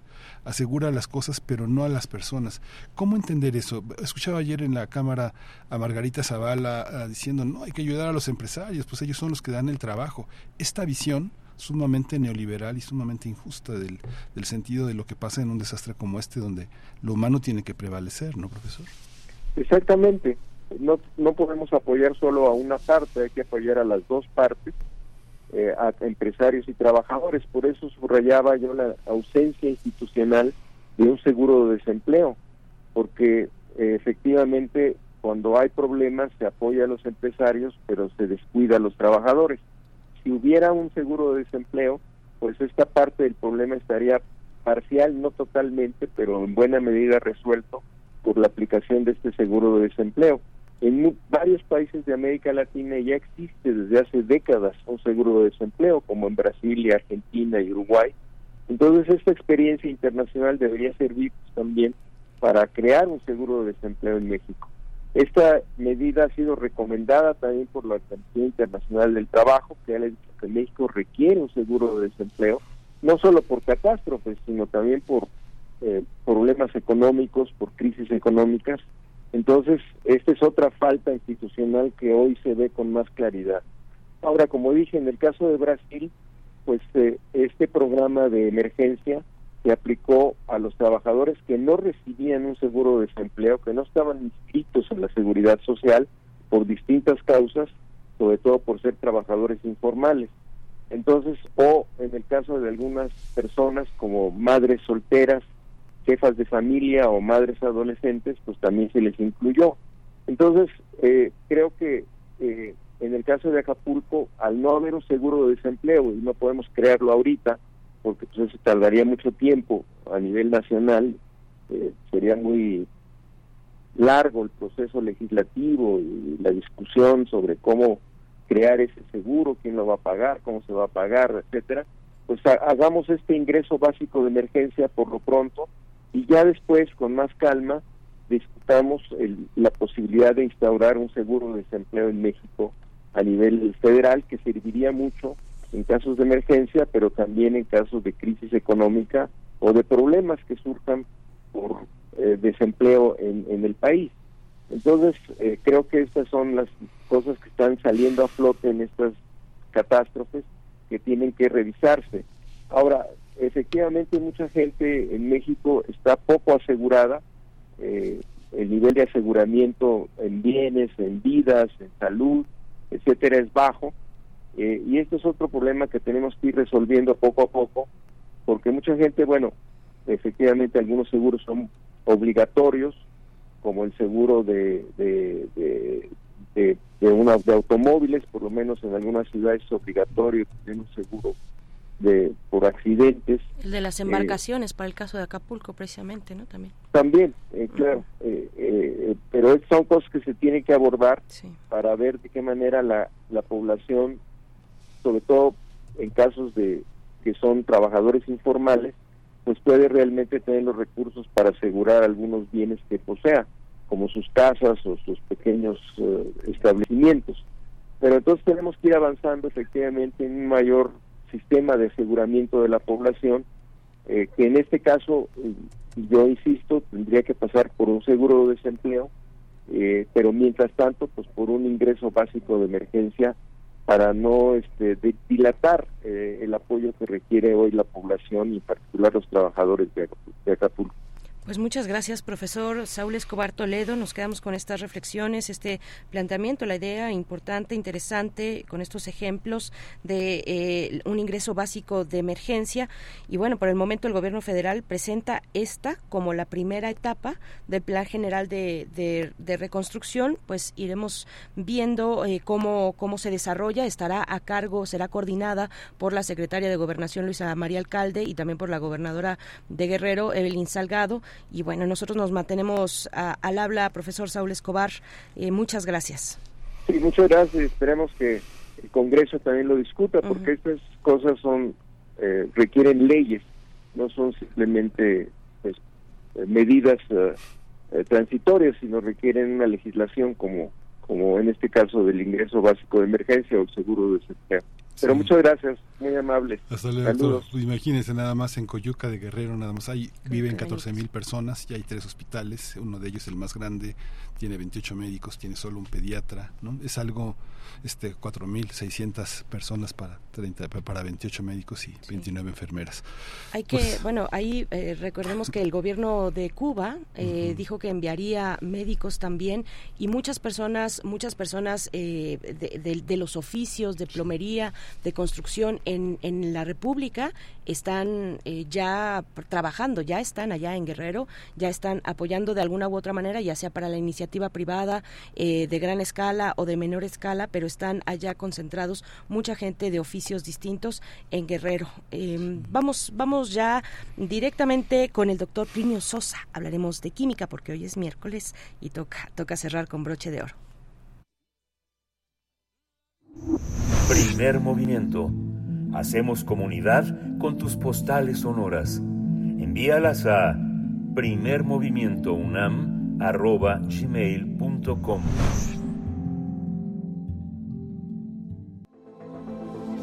El crisol de la química. Siempre con mucho gusto te damos la bienvenida, doctor Plinio Sosa, académico de la Facultad de Química, para hablar de la cicutina y el relato de Fedón esta mañana. Bueno, qué título eh, tan interesante, doctor Plinio Sosa, ¿cómo estás? Muy bien, Bere, buenos días, Miguel Ángel, buen día. Hola, doctor, buenos días. Sí, la cicutina es un líquido transparente y aceitoso, con un sabor picante y un característico olor parecido a la orina de ratón. Es muy poco soluble en agua, pero en cambio es bastante soluble en etanol y en éter. La cicutina es un alcaloide muy venenoso que se encuentra en dive- diversas plantas, principalmente en la cicuta, en la cicuta menor y en la planta de jarra amarilla. Esta última es una planta carnívora de flores amarillas. Su néctar contiene cierta cantidad de cicutina que, por supuesto, la usa para intoxicar a sus presas. La cicuta menor Es una planta que a primera vista es muy parecida al perejil. De hecho, también se le conoce como falso perejil. Evidentemente, confundir al perejil verdadero con la cicuta menor puede causar envenenamientos accidentales. Afortunadamente, el repulsivo olor de la cicutina hace que en la mayoría de los casos se pueda uno dar cuenta a tiempo de que realmente es otra cosa y no nuestro infaltable perejil. De estas tres plantas, la más importante, la que se ha usado históricamente como un poderoso veneno, es, sin duda, la cicuta. Un hecho muy conocido es que en la antigua Grecia se usaba muy a menudo para ejecutar a los criminales. Además de como un método de ejecución, los griegos la llegaron a utilizar como espasmódico y en el tratamiento de la artritis. Y, por ejemplo, los nativos americanos elaboraban flechas envenenadas mediante un extracto de cicuta, precisamente. La cicutina, o sea, la sustancia, la cicutina como tal, es decir, el principio activo de la cicuta, pudo ser aislada en 1831 por el Lorenz Geiger y pudo ser sintetizada por primera vez por el químico alemán Albert Ladenburg en 1886. La cicutina fue el primer alcaloide obtenido químicamente, es decir, elaborado por un ser humano en un laboratorio. La cicutina es una piperidina con un propilo pegado a ella. Traducción, ¿no? Las moléculas de piperidina son hexágonos, donde uno de los vértices es un nitrógeno y todos los demás son carbonos. No hay dobles enlaces, todos los enlaces son sencillos. O sea que la piperidina no se parece al benceno, sino al ciclohexano. Hay dos hidrógenos unidos a cada carbono y uno unido al nitrógeno. Por lo tanto, su fórmula es C5H11N. La cicutina es igual, solo que tiene una cadena de tres carbonos unida a uno de los carbonos del anillo. Por eso, a la fórmula de la piperidina hay que agregarle los tres carbonos y los siete hidrógenos del grupo propilo. Para nuestros radioescuchas, a los que les gustan las fórmulas químicas, la de cicutina quedaría así, C8H18N. A las moléculas orgánicas cíclicas, donde uno o varios átomos no son carbonos, los químicos las llamamos moléculas heterocíclicas. Y a las sustancias hechas de moléculas heterocíclicas en las que los átomos diferentes son nitrógenos, les hemos dado el nombre de alcaloides. Así, tanto la piperidina como la cicutina son alcaloides. La nicotina, la cafeína, la morfina, la cacoína y muchas otras más también son ejemplos de alcaloides. O sea, ciclos de donde uno de los vértices es un nitrógeno. Debido al nitrógeno presente en el heterociclo, los alcaloides son sustancias básicas, es decir, reaccionan vigorosamente con los ácidos, pero no con otras bases. La química ácido-base tiene que ver en ciertas ocasiones con un intercambio de partículas. Por ejemplo, las bases pueden capturar iones H más, mientras que algunos ácidos pueden perder iones H más con mucha facilidad. Cuando se encuentran una base y un ácido, el resultado es la transferencia de un H más del ácido a la base. El nombre alcaloide se refiere justamente a estas propiedades básicas, porque literalmente significa parecido a un álcali. La cicutina es sumamente tóxica. La ingestión de una pequeña cantidad puede ser letal para la mayoría de los animales, incluidos nosotros, los Homo sapiens. La cicutina tiene un efecto similar al del curare. Inicialmente, los nervios motores se excitan, pero luego se paralizan. Este tipo de parálisis muscular es una parálisis ascendente que afecta en primer lugar a las extremidades inferiores. El sistema nervioso central no se ve afectado. La persona permanece consciente y alerta hasta que la parálisis respiratoria provoca el cese de la respiración. Una reflexión final. En el año 399 a.C., Sócrates, uno de los más grandes filósofos de la historia, fue condenado a muerte. Sócrates fue obligado a beber él mismo un brebaje hecho de cicuta. El propio Sócrates, en tiempo real, le fue platicando a Fedón y luego este a Platón cómo la muerte le fue escalando lenta pero inexorablemente desde sus pies hasta su corazón. Ahí está. Qué, relato, qué relato eh, con ese cierre. Doctor Plinio Sosa, muchas gracias, muchas gracias. Nos quedamos con estas reflexiones y bueno, con esto en torno a la química y también a los relatos antiguos, la cicutina y el relato de Fedón. Muchas gracias. Un saludo para ti, para todos tus alumnos, tus alumnas y colegas de la Facultad de Química. Sí, gracias, Bere. Nos escuchamos de hoy en ocho. Nos escuchamos de hoy en ocho. Gracias, doctor. Hasta luego, Miguel. Bye. Gracias, muchas gracias, eh, doctor Pinio. Bueno, antes de eh, hay, que hay que platicar también queremos platicarles de los ganadores del Premio Nacional de Artes y Literatura, pero antes de eso, Miguel Ángel, rápidamente me gustaría que no se nos pase también el, el comentario que nos hizo Xochitl Larellano muy muy tempranito y para ella todavía más, porque hay dos horas de diferencia entre California, ella está en Sacramento y, eh, y, bueno, la hora del centro de México y se levanta muy tempranito a las 5 de la mañana, ahorita por allá van a dar las 8 eh, y nos dice, mmm, dice, aquí estoy, dice, hace Hoy, hace 13 años, la luz de mi padre se extinguió, me enseñó a amar México, su revolución y la justicia, me enseñó a amar la guitarra y su canto del guapango. Pedrito Pablo Arellano, poeta, amoroso padre. Xochitl, te enviamos un abrazo, un abrazo que eh, cruza fronteras y que es también pues la magia que nos permite la radio de estar en contacto en una cercanía humana. Te acompañamos esta mañana y gracias por ese esfuerzo, por esa desmañanada, pues sí, ahora que cambió el horario en, en, en buena parte del mundo, eh, nosotros nos quedamos así, nosotros no movimos el horario y bueno, pues sí, se, se dificulta en algunas latitudes, Miguel Ángel, pero tenemos eh, pues esto, el Premio Nacional de Artes y Literatura. Sí, el Premio Nacional de Artes y Literatura que se entrega mañana eh, es un premio que desde 2017 se acotó, ya no entran en matemáticas, ya no entra tecnología, ya solamente entra literatura, bellas artes y este y el, el tema el tema de las artesanías y el patrimonio cultural esta vez fue para Abigail Mendoza en el en el premio de artes y, artesanías una de las grandes eh, mujeres de la cocina zapoteca. En 2005 pre, pretendió eh, que fuera reconocida por la UNESCO como patrimonio como patrimonio de la humanidad. Lo ha ido logrando poco a poco ahora recibe este reconocimiento.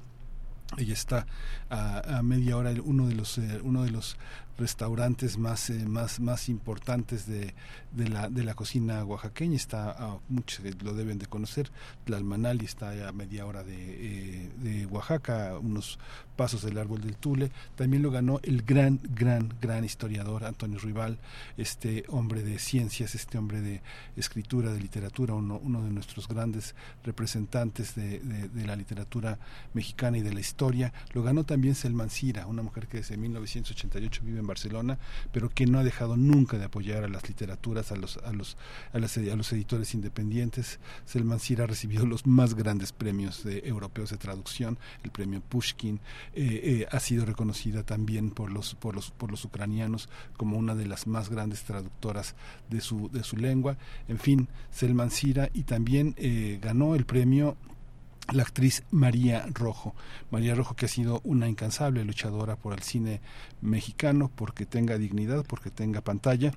Así que mañana, mañana van a ser aplaudidos por la comunidad artística y cultural. El Premio Nacional de Artes y Literatura 2023 pues nosotros con esto nos despedimos con música. En realidad vamos a dejarles en la compañía de Tijuana, ¿no?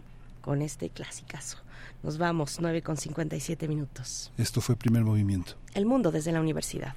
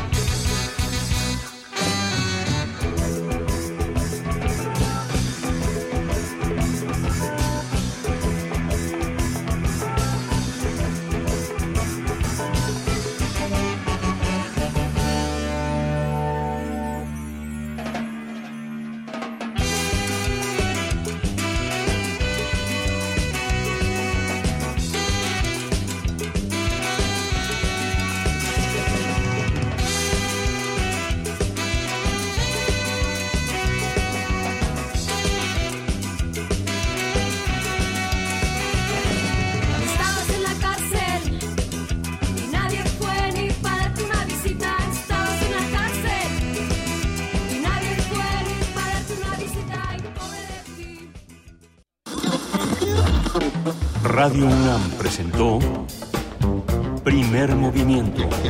El mundo desde la universidad. Con Berenice Camacho y Miguel Ángel Gemain en la conducción. Rodrigo Aguilar y Violeta Berber, producción. Antonio Quijano y Patricia Zavala, noticias. Miriam Trejo, coordinación de invitados.